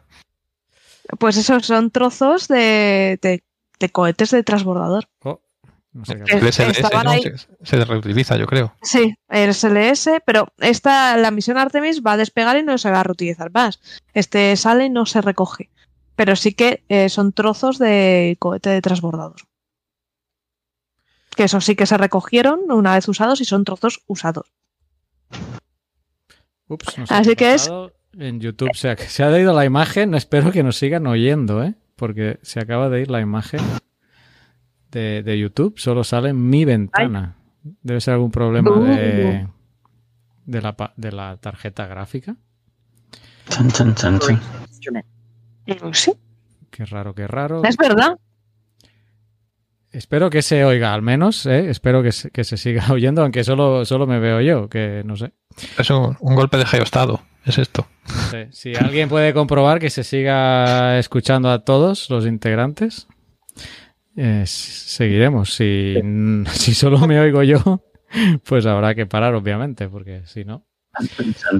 Eh, bien, pues nada, tenemos Qué la raro. misión Artemisa y pospuesta de momento, hasta nuevo aviso, y esta Que que, mira, dice que se nos oyen a todos. que sí se oye, al menos se oye, ¿no? Sí. Bueno, pues lamento este eh, aspecto técnico, solo que solo me tengáis que ver a mí. I'm sorry, pero es lo que hay. Eh, no sé por qué ha pasado. Yo creo que es algo de la tarjeta gráfica. Bien, bien, sigamos. Eh, mira, ahora aparece Sara. Esto va- va- a lo mejor vais a ir apareciendo. Ah, Oye, no, sí. es que yo he hecho un truco. Yo he desconectado la cámara y la he reconectado. Ah, a pues ver mira, si es si, eso. podéis, si podéis hacer los demás, solo desconectar y conectar Sí. la cámara. A lo mejor Eso volvéis- vídeo, la parte de a vídeo. aparecer porque no sé qué ha pasado. Bien, ¿Qué aparecemos? ¿Aparecióse? sí, sí, creo que vais apareciendo. Bien, bien, sigamos, sigamos. Eh, Sí. ¿Qué más iba, tenemos por aquí? Bueno, vosotros habéis estado por Río Tinto, tienes un post al respecto, no sé si querías comentarnos un poco, sin, sin entrar en el detalle para que la gente vaya a leer, Ah. eh, leer el, el post de- de- que, que hiciste, pero bueno, Que la gente le entre ganas de leerlo y de visitar Río Tinto, ¿no? título porque Río Minas- Tinto y extremófilos. Sí. Es geología, extremófilos, a mano de hombre agujereando el terreno desde hace mogollón de tiempo, o sea, desde edad de, edad de hierro ya estaban ahí. dan- Sí, edad de hierro y edad de cobre. Ya Edad de estaban cobre. ahí. Sí, ya estaban ahí. Eso, perdón, de cobre. Sí, ya estaban zona- ahí excavando. Yo creo que es la zona de en la Tierra donde más se lleva haciendo minería de forma continuada. Y seguro que era la edad del cobre, no. Sí. No Eh, sería La de otro de cobre y luego vino la de bronce. Empezaron con la de cobre. Tendría que haber sido la de mercurio o algo así, ¿no? No, porque es una mina es, de cobre. Es el Madén lo del mercurio. Ah, es verdad, perdón. Pero aún no hemos Arriba. ido. No hagas spoiler, que aún no hemos ido y tenemos ganas. No Eh. Y ya os digo que es espectacular, porque claro, eh, tened en cuenta de que se ha estado excavando desde entonces, entonces hay montañas de escoria mm, impresionantes. Eh, las minas que se pueden visitar merecen mucho la pena. Ah, El, el tren minero que te enseña lo que es el curso un pelín bajo ya con el, el río ya que ha recibido agua de otros afluentes merece la pena, merece mucho la pena ponerte a pie de río y alucinar. Digamos que todo, todo es Minas de Río Tinto es un destino maravilloso, o sea, debéis visitarlo. Y- Y hay que dar las gracias y por lo mejor del viaje fue conocer a, a Loreto y a, a Elena, Sí. que trabajan allí en la mina y encima nos, nos estuvieron dando indicaciones y nos enseñaron cosas y nos acompañaron por las noches. o sea Son que- muy geniales. Loreto y Elena fantásticas. Además, trabajan en la misa, eh, digo, en la mina. En la misa. Y- en la mina, en la mina. Y, jolín, los mejores consejos, o sea, te- que hemos recibido para ver cosas, eh, porque hay un mirador a pie de mina que es muy, muy recomendable. Ir a verlo y sobre todo, si podéis, si estáis visitando, ir a verlo de 2 a 3. Porque es cuando hacen las voladuras y podéis ver en directo eh, las explosiones con su correspondiente onda y tal. No es peligroso, no os asustéis, pero es espectacular. No hagáis como los peces y saltéis. Es, es muy interesante. ¿Llega la- la onda expansiva o no? Estáis suficientemente lejos como para no sentir nada.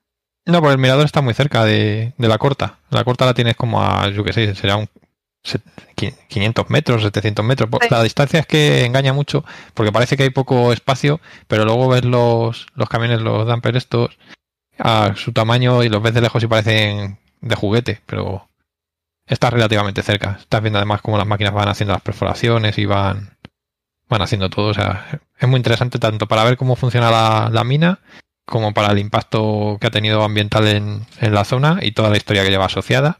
Y luego ver desde un punto de vista, sobre todo el, el museo, si podéis ir a verle también, porque aprendes cómo, pues, cómo nos trataron como colonia a los ingleses para explotar, porque tuvieron la explotación de la mina los ingleses durante muchísimos años. 80 años. Y, y como igual que las películas de la India, donde tienen su ciudad, que no se relacionan con el resto de la gente y viven ahí y explotan a, a la gente local, pues igual, pero con españoles. Entonces es como nosotros también lo sufrimos y nosotros lo hemos hecho por ahí también, o sea que es muy interesante desde el punto de vista social también. O sea, Sí, debéis pensar que los eh, españoles y portugueses que también emigraban para trabajar en la mina vivían a pie de corta, o sea, a pie de, a pie de mina, en pequeños campamentos, eh, muchos vivían en chozas de adobe. Mientras que los ingleses tenían su barrio, que por cierto se conserva.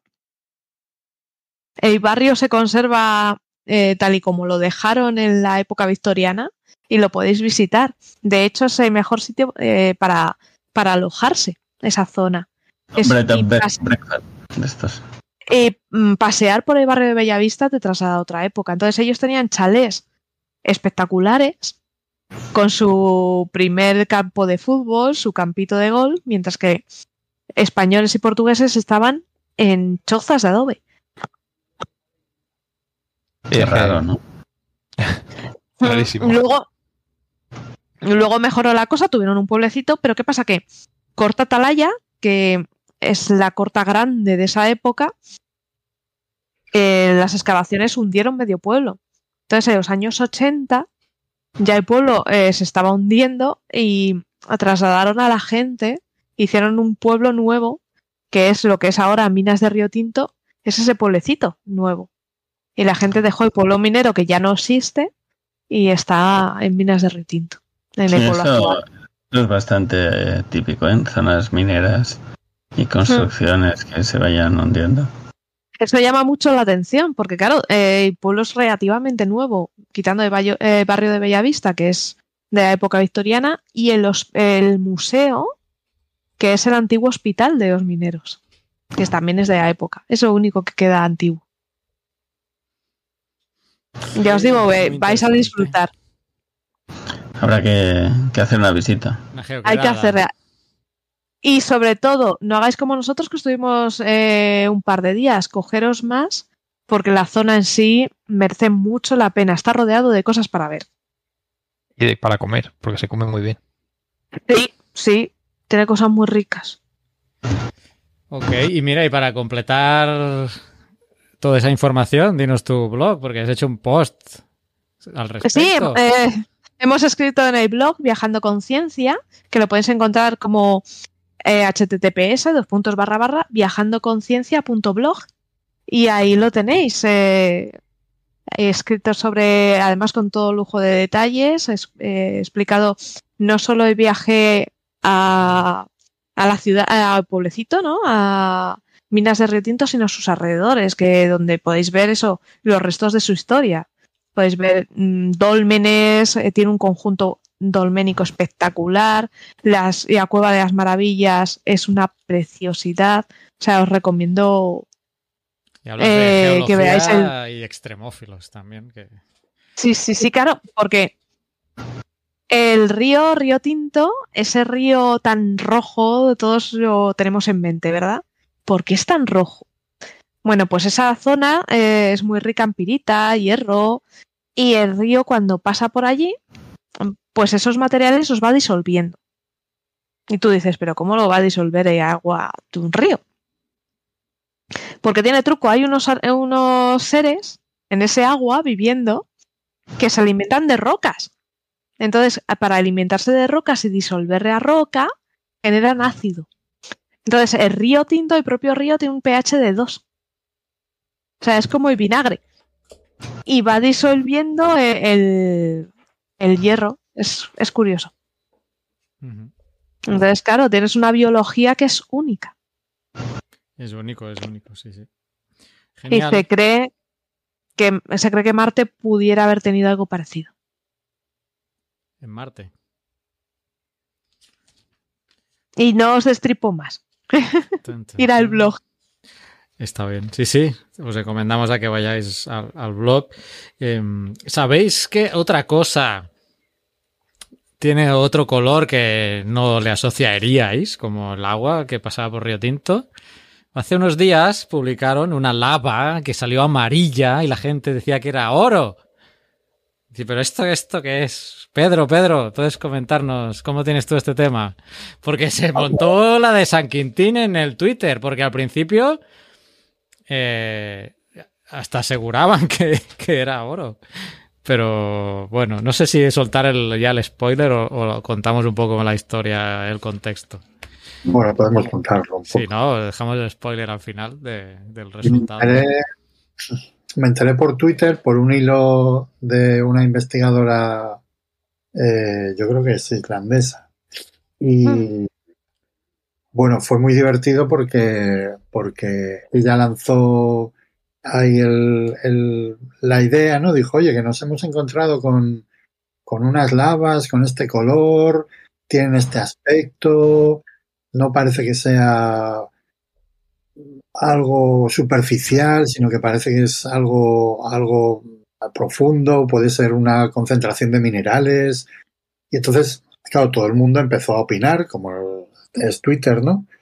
Y, pero vamos, opinar con datos de otras erupciones y, y entonces pues empezaron a decir, no, pues es que eso podría ser estos minerales de, de, eh, antimonio, eh, rejalgario o pimente, ¿no? Que tiene un color parecido, o podría ser, y luego ya se metieron en la conversación, pues, eh, historiadores y arqueólogos diciendo que, que aquello era, podía ser oro de, de un antiguo enterramiento, De, de los unos vikingos, bichos. ¿no? Eso me fascinó. Yo me quedé alucinado ya ahí. Yo decía, no me lo puedo creer, o sea, además tenía que ser un, decía, no sé muy bien por qué te- argumentaban que tenía que ser una, un enterramiento profundo y, y una cosa muy rara que se había fundido todo allí y tal, bueno, una fue un, despropósito prácticamente, porque tú le- leías las historias y decías, hombre, está bien y tal, pero no sé, parece que se le está yendo un poco la, pinza, ¿no?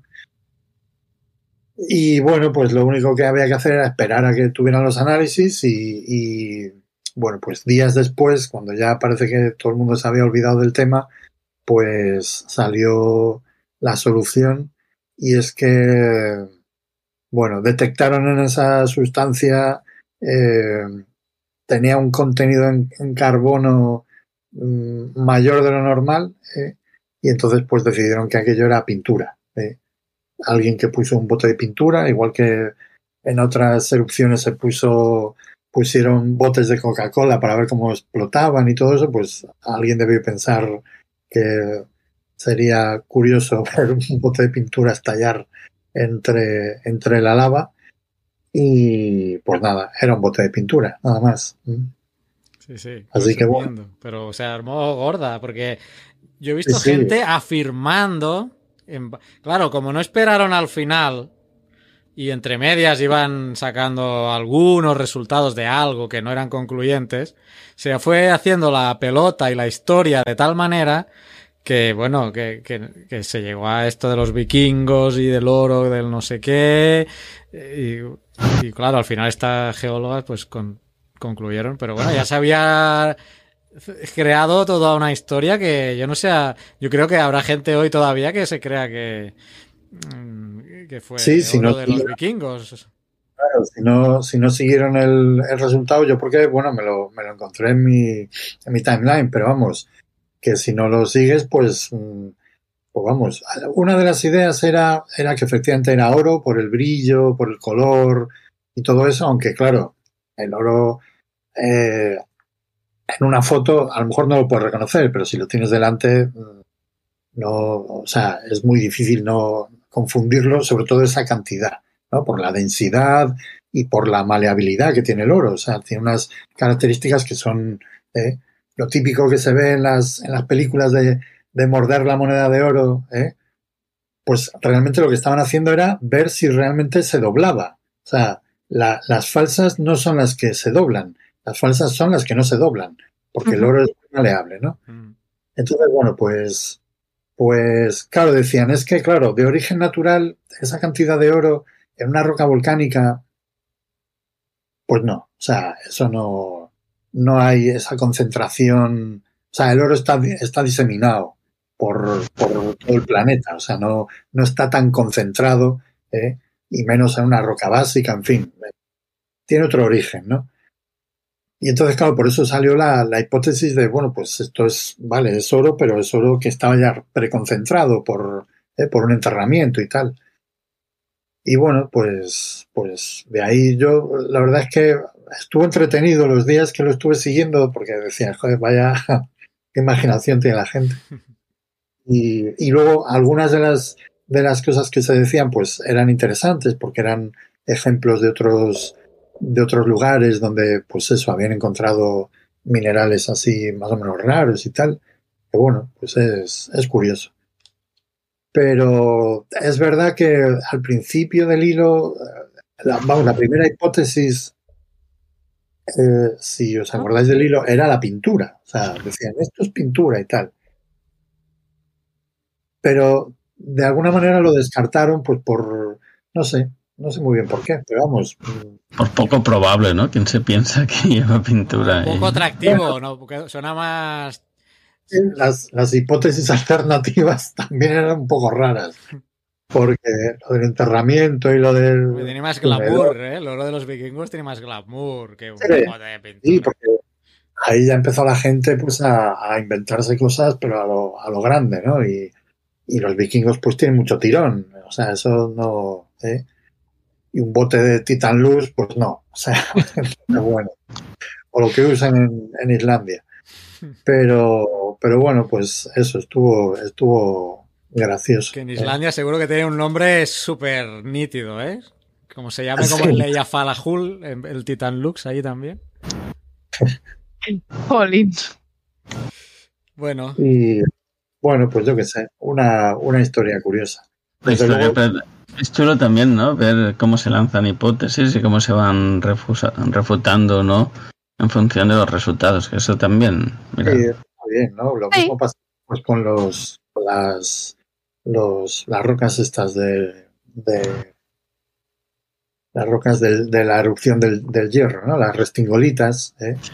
que luego volvieron a salir en La Palma otra vez y entonces, bueno, pues ya quedó claro que no era que era un origen eh, diferente a, a las, a, vamos, que había dos hipótesis para el origen de las restingolitas en el hierro y, y, cuando fue la erupción de La Palma, pues quedó claro que...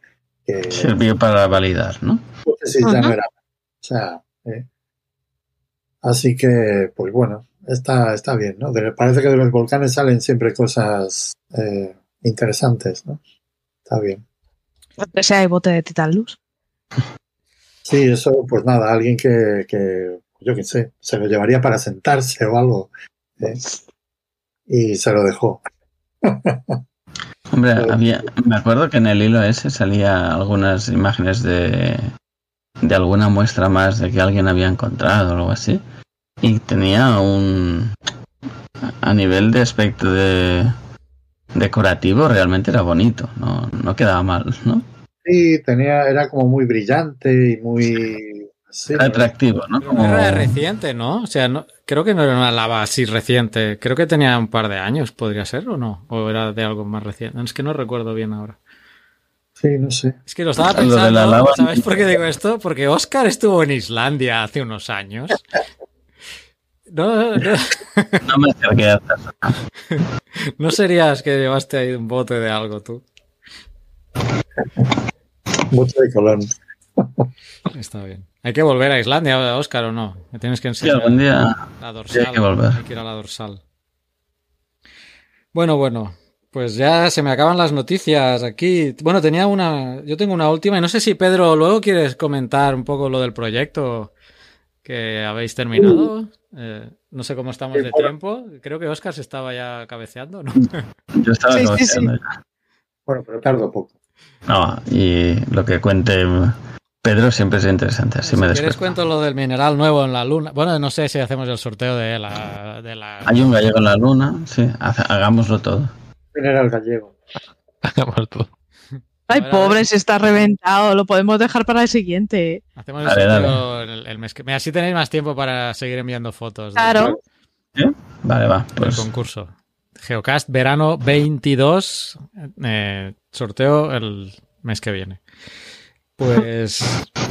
Venga, termino yo esta noticia de la, de la luna eh, y el nuevo mineral que ha descubierto China. eh, que está. Bueno, está con la luna que no veas. Sara, veo que está. Sí, Está ahí bailoteando. Y se llama- YouTube, la Yangtze. la Yangtze y que le han puesto al nuevo mineral changuesita. Chan- Claro, porque era Chanque. La. Chanque 4, la Chanque 5. Que es una diosa de China que tiene algo que ver con la luna o algo así, ¿no? Y el robotito, los robots que van por ahí chiquititos que, que se mueven por allí, los YouTubes, Sí, sí, son el conejo de Jade. conejo de Hay una leyenda de sobre la, el conejo de la luna. Pues recuperaron unas muestras, ¿no? De, de, de estas del, del regolito y las analizaron y han descubierto pues esta changuesita que no es el primer mineral descubierto en la, en, en la luna. De hecho, de hecho, eh, Estados Unidos y Rusia ya habían descubierto otros minerales nuevos y con lo que China es el tercer país a sumarse a la lista y en total es el sexto mineral nuevo que han hallado en la Luna. Y aquí el, eh, lo han encontrado en roca basáltica, no la roca basáltica lunar, con bastante cantidad y aquí está lo más interesante todavía, que es que tiene helio 3, el famoso helio 3, que bueno, que me da miedo porque van a, van a arrasar con la luna, ya lo estoy viendo, que van a arrasar con la luna y, y a ver si no nos impactamos la luna nosotros mismos contra la Tierra sacándole ahí tanto, tanto material o, o se va a alejar más, ¿no? Puede ser. Que se- de hecho se está alejando la luna, creo, poco a poco. Sí. Eh, y entonces, si le vamos quitando volumen, pues no sé. Entonces hay helio, helio 3 en la Luna, eso ya se sabía. Y, y en la Tierra, pues no hay mucho. Pero es que el helio 3 puede ser usado, y esto seguro que Mario sabe bastante, se puede usar para, para hacer energía nuclear de fusión. Mm. Mi, mi, esperanza. Mi esperanza en cuanto a energía. Mira, Mario me dice que no, pero yo, yo Estaremos, yo estaremos todos salvos. todavía en la fusión. En fin, pero no es el tema, no es el tema. El tema eh, es que hay hel- helio 3 en ese mineral y puedes, puedes usarse, ¿no? Y, y ya estamos. Es- Básicamente esa es la, la noticia. Y, y- y a ver cómo, cómo evoluciona esto, porque ya llevan seis minerales nuevos hallados eh, en la Luna y, y el contexto, pues parece prometedor. El miedo que me da, como digo, es que se convierta la Luna ahí en, en no sé, en un planeta de estos de como la serie de Expanse, ¿la habéis visto? Que tienen, tienen ahí planetas o, o, o satel- más o bien, sí. satélites ahí que los tienen, bueno, de hecho es un, un Cristo. Sí, de minería. Sí, bueno, pues, pues eso. Puede acabar eso como minas de río tinto, como lleno de cortas por ahí. Y básicamente esa es la noticia, ¿no? Interesante de- del tema este de la changuesita. Y no sé si Mario quieres comentar algo más con lo del Helio 3. Que es interesante el hecho de que haya mucho en la Luna y no en la Tierra, porque. Y esto se debe a, la, a que nosotros tenemos la atmósfera y mucha parte del helio 3 viene por el impacto de, de los rayos cósmicos, ¿no? Que, que vienen cargados en esto, pero nuestra atmósfera eh, impide, ¿no? Que lleguen más o menos, explicado rápido y veloz, pero por ahí van los tiros. No sé si queréis comentar algo más sobre este descubrimiento del changuesita helio 3 o cómo ves tú el futuro de la fusión usando helio 3. Eh, no sé. Lo veo. lo- o sea, que íbamos a gastar más energía yendo a por ello y trayéndolo que, que, la- que le íbamos a generar aquí. Mm. Porque aquí querían hacerlo que se, autos- se automantenga, la, que se propio, los propios reactores generen el, el helio 3. Entonces no tiene mucho sentido. A no ser que se busquen más us- usos. Pero normalmente aquí cuando nos falla algún compuesto siempre buscamos otro alternativo que sea un poco peor, más caro o lo que sea. Como el carbón. Pero irse a la- ¿no? Volvemos al carbón. Irse, irse a la, a la luna a buscarlo de momento, a, a no ser que, que tengamos lanzadores más, más económicos en cuanto a. o inventemos algo nuevo para poder ir allí y luego mandárnoslo, aunque sea con lanzadores magnéticos o yo qué sé. No, sé. No lo veo- Confiemos en Elon Musk. Algo hará este hombre. Sí, el del Hyperloop, me voy a fiar. El que, el que ha redescubierto el metro. Sí, el que quería comprar Twitter. El que quería comprar Twitter. Es que, tío. Bueno, pues esa era la noticia que creo que era. Con esta completábamos un poco el repaso de todo lo que este verano. Seguro que nos hemos dejado cosas, ¿eh? Si hay algún oyente que diga, eh, que os habéis dejado esto que pasó, tal, pues nos lo escribís y lo comentamos el, mes que viene. Eh, no sé, Pedro, coméntanos un poco. Porque este proyecto, cuando empezó? Ya llevas un tiempo ahí con este proyecto. Sí, empezó eh, hace, hace tres años ya prácticamente. Eh, bueno, fue, fue un proyecto muy curioso, ¿no? Porque eh, en la Complutense eh, tenemos cursos de formación del profesorado y uno de estos cursos lo vino a dar eh, gente del SEPIE, que es el, la- el organismo que lleva el tema de la internacionalización de la, de la educación en España y mm, el Erasmus y todo esto, ¿no? Entonces, bueno, pues, pues vinieron a hacer un curso y cuando terminó el curso nos dijeron, venga, haced un ejercicio para, como si fuera una- un proyecto que presentaseis. Entonces una profesora de filosofía eh, dijo, saltó y dijo, necesito científicos porque quiero hacer una cosa de una asignatura transversal de cambio climático, pero desde el punto de vista no solo científico, sino también ético y, y social y político y no sé qué. Y entonces, pues nada, nos juntamos, eh, hicimos un, un ejercicio ahí en clase y a los que estaban allí del SEPIE nos, nos dijeron, oye, pues esto tiene muy buena pinta, ¿por qué no lo, por qué no lo presentáis? De verdad. ¿eh?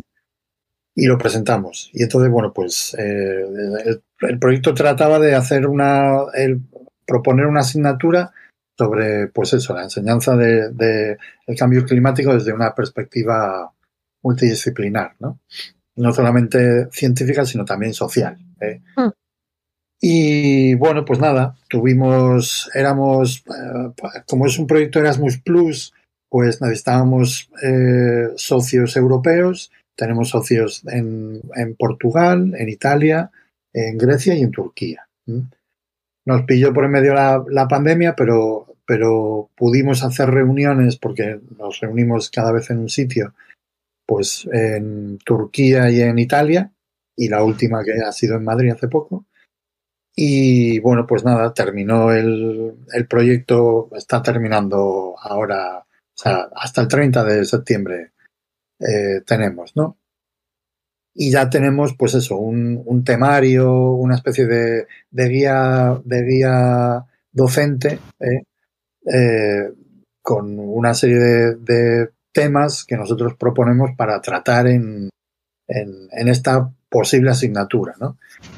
Y entonces organizamos un evento final en la Complutense con, con, varias conferencias que han estado muy bien y que además os voy a dejar, os voy a mandar el enlace porque está grabada en YouTube. ¿eh? Entonces, bueno, son, claro, el evento dura cinco horas y el, el vídeo dura cinco horas. pero las conferencias os voy a mandar los, los enlaces para el comienzo de las conferencias. ¿no? Eh, la de, bueno, participaron, la presentación fue por parte de los vicerrectores, que estuvo muy bien, eh, y luego eh, yo presenté el proyecto, que bueno, más o menos hablo un poco de, de, qué iba, y luego hubo dos conferencias estupendas de, una profesora de físicas de la Complutense y un profesor de ética de la Universidad de Salamanca. Entonces, bueno, pues yo creo que esas dos son las más, las más interesantes. La parte de, de Belén, eh, eh, Belén Rodríguez de Fonseca, creo que es, eh, pues hablando sobre, sobre la, el, la influencia del, cambio climático en, en, el, en el área del, Mediterráneo, ¿no? Estuvo muy interesante. Eh, sobre todo también la dinámica que hay entre el, océano general y, la atmósfera, pues nos estuvo hablando, por ejemplo, del niño y de la niña y de las consecuencias que va a tener el hecho de, de que estemos en una niña eh, que no termina de acabar. ¿Eh? Sí. Pues esas consecuencias en Europa mmm, van a ser van a ser importantes, o sea, ¿eh? sobre todo en el, en el contexto en el que estamos ahora de, en Centroamérica, de guerra. Las niñas son muchas lluvias. La gente piensa el niño lluvias, pero el niño es sequía en Centroamérica, en Europa no, no sé. En Europa depende, nos contó que, que dependía un poco de, del momento, ¿no? Pero cuando nos decía que cuando la niña empezaba en otoño o una cosa así, eh, que era sequía en Europa. O sea, ¿eh? uh -huh. y que hicieron, hicieron, un estudio, una, un estudio para ver cómo, cómo iba a evolucionar la niña hace unos años, y entonces veían uh -huh. que, que, llegaba a un máximo y luego volvía a decaer, o bueno, al revés. ¿eh? Pero han hecho ese estudio eh, recientemente y han visto que, mmm, que, no, que no decae, que sigue, sigue estando el episodio de la niña, ¿no? Y eso eh, lo que tiene como consecuencia es que vamos a seguir igual eh, una serie de, de, años más, ¿no? Entonces, bueno, pues eso que, que, que, los modelos que tanto critican los, los negacionistas del cambio climático, que los modelos pues realmente eh, para cosas así particulares que funcionan, ¿eh? y que los tengamos en cuenta, claro, que eso es fundamental. Y luego, bueno, pues la parte de, ética fue muy sorprendente porque eh, es un profesor de, la Universidad, de Salamanca y, claro, nosotros como científicos pues no estamos acostumbrados a tener otras, otra, otra visión de, de esto, ¿no? Entonces, que venga un tío de, de filosofía ¿eh? Y nos diga, no, es que todos estos problemas, pues, pues nosotros llevamos mucho tiempo pensando en ellos, o sea, mucho tiempo, pues desde los 70 viene más o menos la, la preocupación por, por, el ecologismo en filosofía, viene más o menos de esa época, ¿no? Y entonces, pues, claro, de repente dices, joder, esta gente que se dedica solo a pensar, pues, ha pensado la de Dios, o sea, y, y toda, todas las situaciones que tú te puedas llegar a imaginar ya están analizadas, o sea, todo lo de lo del problema de la minería y el, y el no en mi no en mi terreno, el not in my backyard y todo eso, todo eso está ya arreglado, ¿eh? El, el tema de, de, por qué, vamos, arreglado no, pero quiero decir, pensado, o sea, sí. y todas las posibilidades contempladas. Lo de, por ejemplo, si está bien que nosotros obliguemos a, a países no desarrollados a no desarrollarse para no emitir, mientras nosotros eh, estamos teniendo, llegamos a un nivel, en fin, una, toda una serie de, de cuestiones eh, relacionadas con, pues, con la ecología, con el, vamos, con el, con el medio ambiente más bien, ¿no? Eh, el poder de lo multidisciplinar. Sí, la verdad es que está muy bien, ¿no? Porque claro, luego yo he trabajado en, en con gente, pues, de, de ciencias de la información. Y entonces, en ciencias de la información, lo que ellos tienen es cómo comunicar el cambio climático, cómo, cómo, cómo informarse y sobre todo cómo hacer, cómo conseguir eh, no espantar a la gente con las noticias del cambio climático, ¿no? Y no ser muy pesado para que la gente no desconecte, en fin, toda una serie de, estrategias, ¿no? En psicología también hay un montón de, de, de cosas por el estilo, de cómo la gente, los sesgos que tenemos para, para no negar la realidad, o sea, ¿eh? Eh, en historia, pues todos los eventos históricos que han tenido que, ver con, el clima, ¿eh? En fin, yo qué sé, un montón de cosas que, que, joder, de repente las ves y dices, pero si yo estoy hablando aquí de los ciclos de Milankovitch y, resulta que eso tiene unas consecuencias que no, que no llegamos a apreciar, ¿no? ¿Sabes? Puedo un, añadir una cuña porque me pasó algo muy... No sé si a Oscar le pasó. Me parece algo muy, pare, muy parecido estudiando los riesgos geológicos. Desde el punto sí. de vista de la geología, ves la amenaza, ¿no? Pero el riesgo compone, lo compone la amenaza y la vulnerabilidad. Y cuando Exacto. empecé a encontrar a gente, a sociólogos, que habían estudiado la vulnerabilidad y el riesgo, y en el riesgo obviamente tenían que poner ellos la amenaza, y empecé a ver cómo los sociólogos trataban, digo, pero, pero esto es un, es un mundo nuevo, ¿qué está pasando aquí? Sí. No, porque ahora con lo que estaba explicando me pasó lo mismo, que yo veía la inundación, a dónde llegó el nivel del agua, a qué velocidad, y entonces, no, tío, o sea, a ver, si es que aquí esto, vaya, sí, eso, eso que estás hablando tú es una pequeña parte del riesgo que asentarse aquí tendría.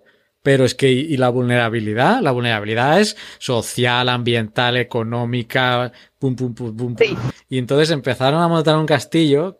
Estoy hablando con, de, de, los inicios de que llegamos, ¿no? Salvador como geólogo, pero toda esa, entonces ves que es un gigantesco mamotreto de cosas que hay que tener en cuenta y ir encajando, ¿no? Y ahora me he acordado porque precisamente es lo que estás comentando, me pasó a mí también. Pues sí. No te oímos, Mario. A Mario se, no se le oye. Mario, que te has muteado o algo. Cierto, me he muteado. Ah. Para no molestar. No, de, decía que, que lo que está contando Pedro me recuerda mucho a lo que son la carrera de ciencias ambientales, que es te enseñan un problema y a enfocarlo desde muchos puntos de vista, a intentar entender a todos los expertos de esos puntos de vista, por lo menos a un nivel que puedas interactuar con todos y coger su, su visión, sus problemas y todo eso.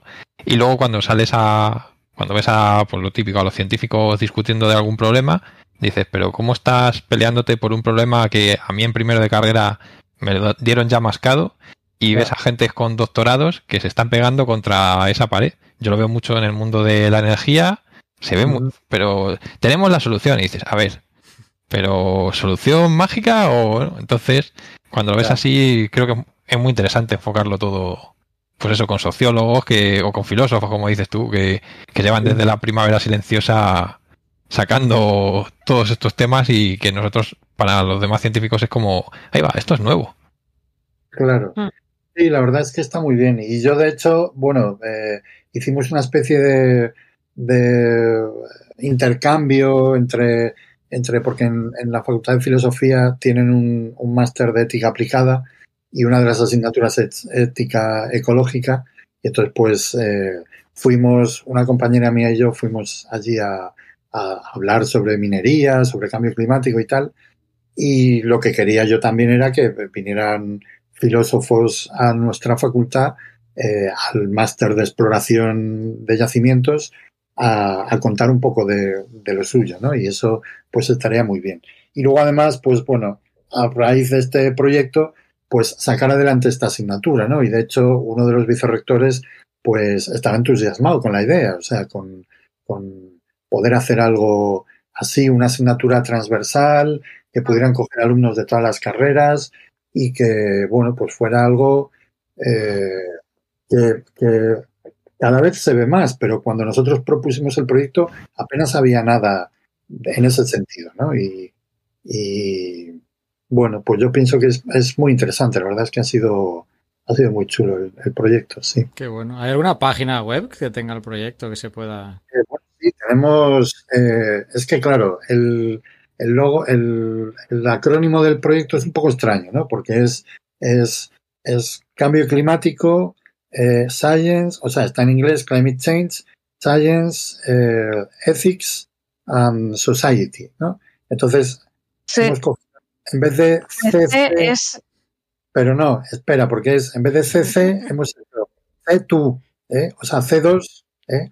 Sí, C, T, W, O. muchos especialistas, pero os, fa- os faltó el lingüista, El lingüista. para, para el Oh, acrónimo. sí. Y no, es un follón. Lo, lo que voy a hacer es que os voy a pasar el enlace. Sí, pásanos para que- las cosas que Mejor podamos- sí. pues, se pueda consultar para que lo- los, los geonáufragos lo busquen ahí. Y sí, es ctwo.ceas.eu, ¿eh? de Europa. Y bueno, ahí tenemos toda la información del, del proyecto.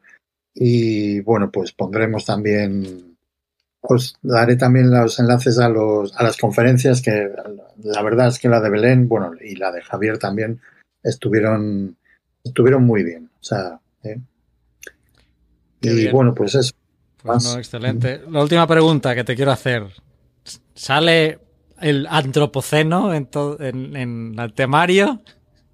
Pues mira, eh, resulta que me enteré, porque luego le estuve así espiando un poco, porque iba a venir otra profesora de Salamanca, pero no pudo venir, y entonces vino este, este chavalillo, que bueno, está, digo chavalillo porque era, era, es muy joven, ¿no? Y resulta que él hizo su tesis sobre el antropoceno. Ay, Dios mío. Pero, pero este chaval, eh, sí, pero este chaval, eh, eh, yo le vi, eh, o sea, conocía muy bien cómo pensamos los geólogos ¿eh? y hizo varios guiños a la geología. La verdad es que eh, estuvo, estuvo muy divertida la charla. Y luego él era consciente de que, de ese término entre los geólogos tiene muy mala fama. O sea, ¿eh? y yo le dije, efectivamente, la, la tiene. O sea, muy mala. Y, pero bueno, yo como yo ya estoy ahí a un nivel en el que le dije, mira, yo si a mí me estás hablando de un periodo histórico, el antropoceno me parece estupendo. O sea, como la edad del bronce, la edad del sílice, lo que quieras llamarlo. Pero desde el punto de vista geológico no. O sea, eso ya no te lo, no te lo acepto. Pero si me dices, no, esto es como, yo qué sé, el, el- la guerra de los 100 años, el antropoceno, el no sé qué, pues vale. O sea, y, y ya está. No, tampoco me quiero meter mucho en ese tema. Si no, no duermo. Vale, vale. Hasta ahí podemos leer. Bueno, para ser el primer programa de la temporada eh, ya ha salido Antropoceno varias veces, o sea que tenemos toda la temporada por delante para este tema. Bueno, casi dos horas de programa, vamos a finalizar. Eh, íbamos a hacer el sorteo, pero si, no, si hago el sorteo ahora, Oscar me mata, porque se tiene que levantar en menos de cinco horas, creo. Así que No, a- Pasa de ser la mano inocente a ser la mano asesina. si hemos pasado cuatro y pico ya. Entonces, vamos a aplazar el sorteo de, de la foto geológica. Con el, o sea, tenéis tiempo para enviar fotos todavía en Twitter, en, en Geoca- eh, Geocast Verano 22. Y hemos visto que tenemos cuatro premios. Es el año que vamos a tener más participación, porque ya he visto que hay bastante gente que ha participado. Y mira, los que estén en YouTube, Sara está mostrando una de las tazas de premio. Va a haber una taza el póster que me traje yo de, de Zion, que tengo por aquí, un, un corte geológico extraordinario. Va a haber una bolsa y libreta de, del proyecto que acaba de hablar Pedro y, y, y también el acceso gratuito a uno de los cursos de la Academia Geocastaway. Así que solo me queda daros las gracias a, a, pues a Mario, gracias, Sara, Pedro, Oscar, ves a dormir. Disculpa. Muchas gracias. Ay, pobre Oscar. Me voy a quedar aquí. Y darle like y compartid a todo lo que podáis, si es en YouTube, en la, donde la plataforma que lo escuchéis, y si queréis colaborar, pues ya lo he dicho al principio del programa, hay muchas maneras en que podéis colaborar y ayudarnos a mantener eh, el podcast y también a la geoquedada. Así que muchas gracias a todos y hasta el mes que viene. ¡Chao! Adiós. Chao. Adiós.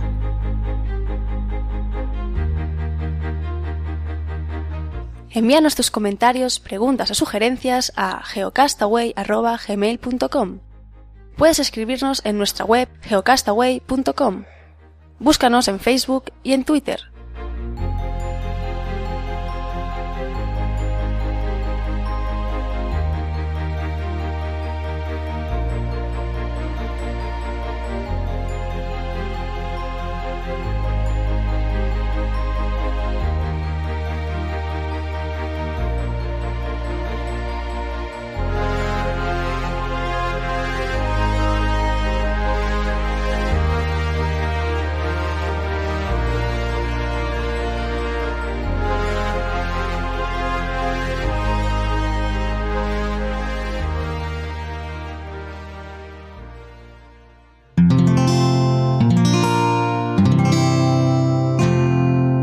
Puedes escuchar más capítulos de este podcast y de todos los que pertenecen a la comunidad Cuonda en cuonda.com.